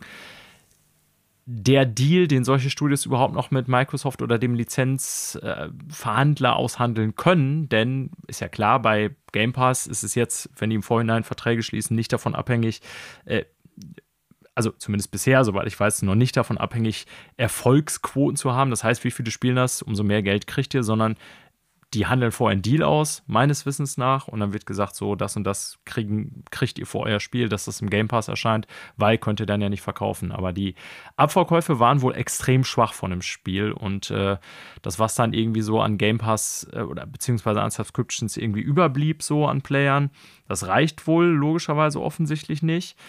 Also hier ist die Rede von einem All-Time-Peak-Player-Count bei Steam dann logischerweise 690 Menschen, also eine dreistellige Zahl. Das ist ja schon für ein neues Spiel, würde ich sagen, echt sehr low, nicht mal die vierstellige ja. Zahl zu erreichen. Kommt natürlich immer auf die Kosten an. Wenn ich das alleine entwickelt habe in meiner Freizeit und da stecken irgendwie, keine Ahnung, 10.000 Euro drin, dann macht das okay sein. Aber natürlich nicht, wenn das ein äh, Projekt für mehrere Millionen Dollar war. Ja, das scheint es ja zu sein, weil die ja von knapp 23 Millionen Verluste ansprechen. Genau, ne? also, richtig, ja. Und es sieht ja jetzt auch nicht unbedingt so aus, als ob es ein Spiel war, was jetzt, was weiß ich, ein Asset-Flip von einem Entwickler oder so gewesen ist. Ich glaube, und das ja, ist jetzt so ein bisschen bitter, das noch nachzulegen, weil es so fast schon Nachtreten bei jemandem auf dem Boden ist. Das Spiel ist halt leider aber auch jetzt nicht so ein Kracher geworden. Nee. So muss man dazu sehen. Ne? Die Wertungen sagen das zumindest. Ich habe es nicht gespielt, keine Ahnung. So. Ja. Kann natürlich sein, dass sich das dann, weil es im Game Pass ist, irgendwie mehr Leute dann noch angucken und sagen, ja, ey, wenn das jetzt nur irgendwie Metacritic von so und so viel hat, ich bezahle jetzt sowieso Game Pass, dann checke ich es mal aus.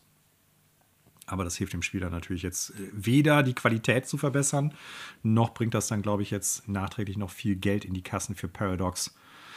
Naja. Ja. So, das war's.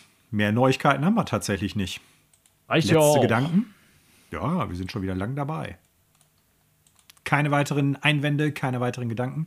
Dann kommen wir zum Ende dieser Episode. So, wir hoffen, es hat euch wieder Spaß gemacht. Wir sind froh, glücklich, freuen uns darüber, dass ihr eingeschaltet habt. Wenn ihr es bis zum Schluss geschafft habt, ein doppeltes Danke an euch. Es war eine sehr lange Episode. Wenn ihr mit uns in Kontakt treten wollt, um zum Beispiel Korrekturen, wie es der gute Frank gemacht hat, uns zukommen zu lassen, oder wenn ihr Anregungen oder Ideen habt, dann schreibt uns einfach eine E-Mail an ffelpodcast.gmail.com oder tretet mit uns ein bisschen in Kontakt über Instagram und Facebook unter dem Handle Extrafreunde. Ihr könnt uns auch auf Mastodon finden, at Extrafreunde. Wir sind zu finden auf dem Server at social.cologne. Wenn ihr uns in einem Podcast-Catcher eurer Wahl hört, dann lasst doch bitte eine Bewertung da. Das hilft unserer Sichtbarkeit, auch für Leute, die uns noch nicht kennen. Dann tauchen wir vielleicht irgendwann bei denen mal in der Timeline auf und die checken uns dann eventuell auf. Das wäre ganz schön.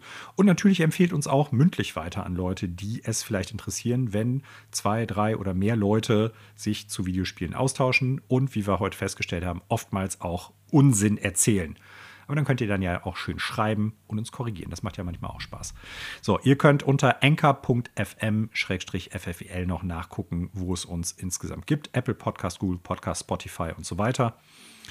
Und mir bleibt nichts weiter zu sagen als Danke, tschüss und bleibt extra freundlich. Und danach übergebe ich erst das Wort an unseren Connor und danach an Daniel.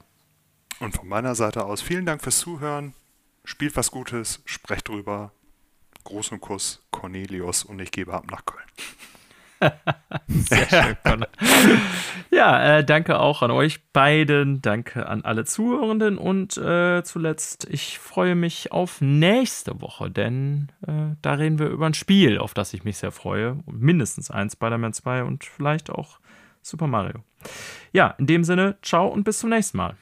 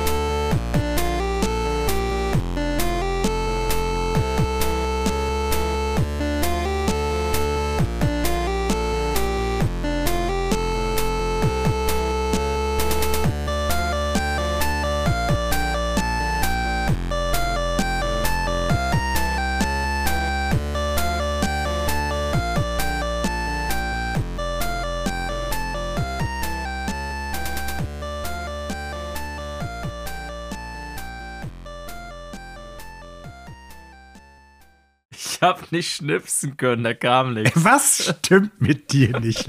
Das, das, das ist nicht das erste Mal. Passiert. Nein, nicht das, das ist erste nicht das erste Mal. Oh, Keine Ahnung, vielleicht schon Räumer.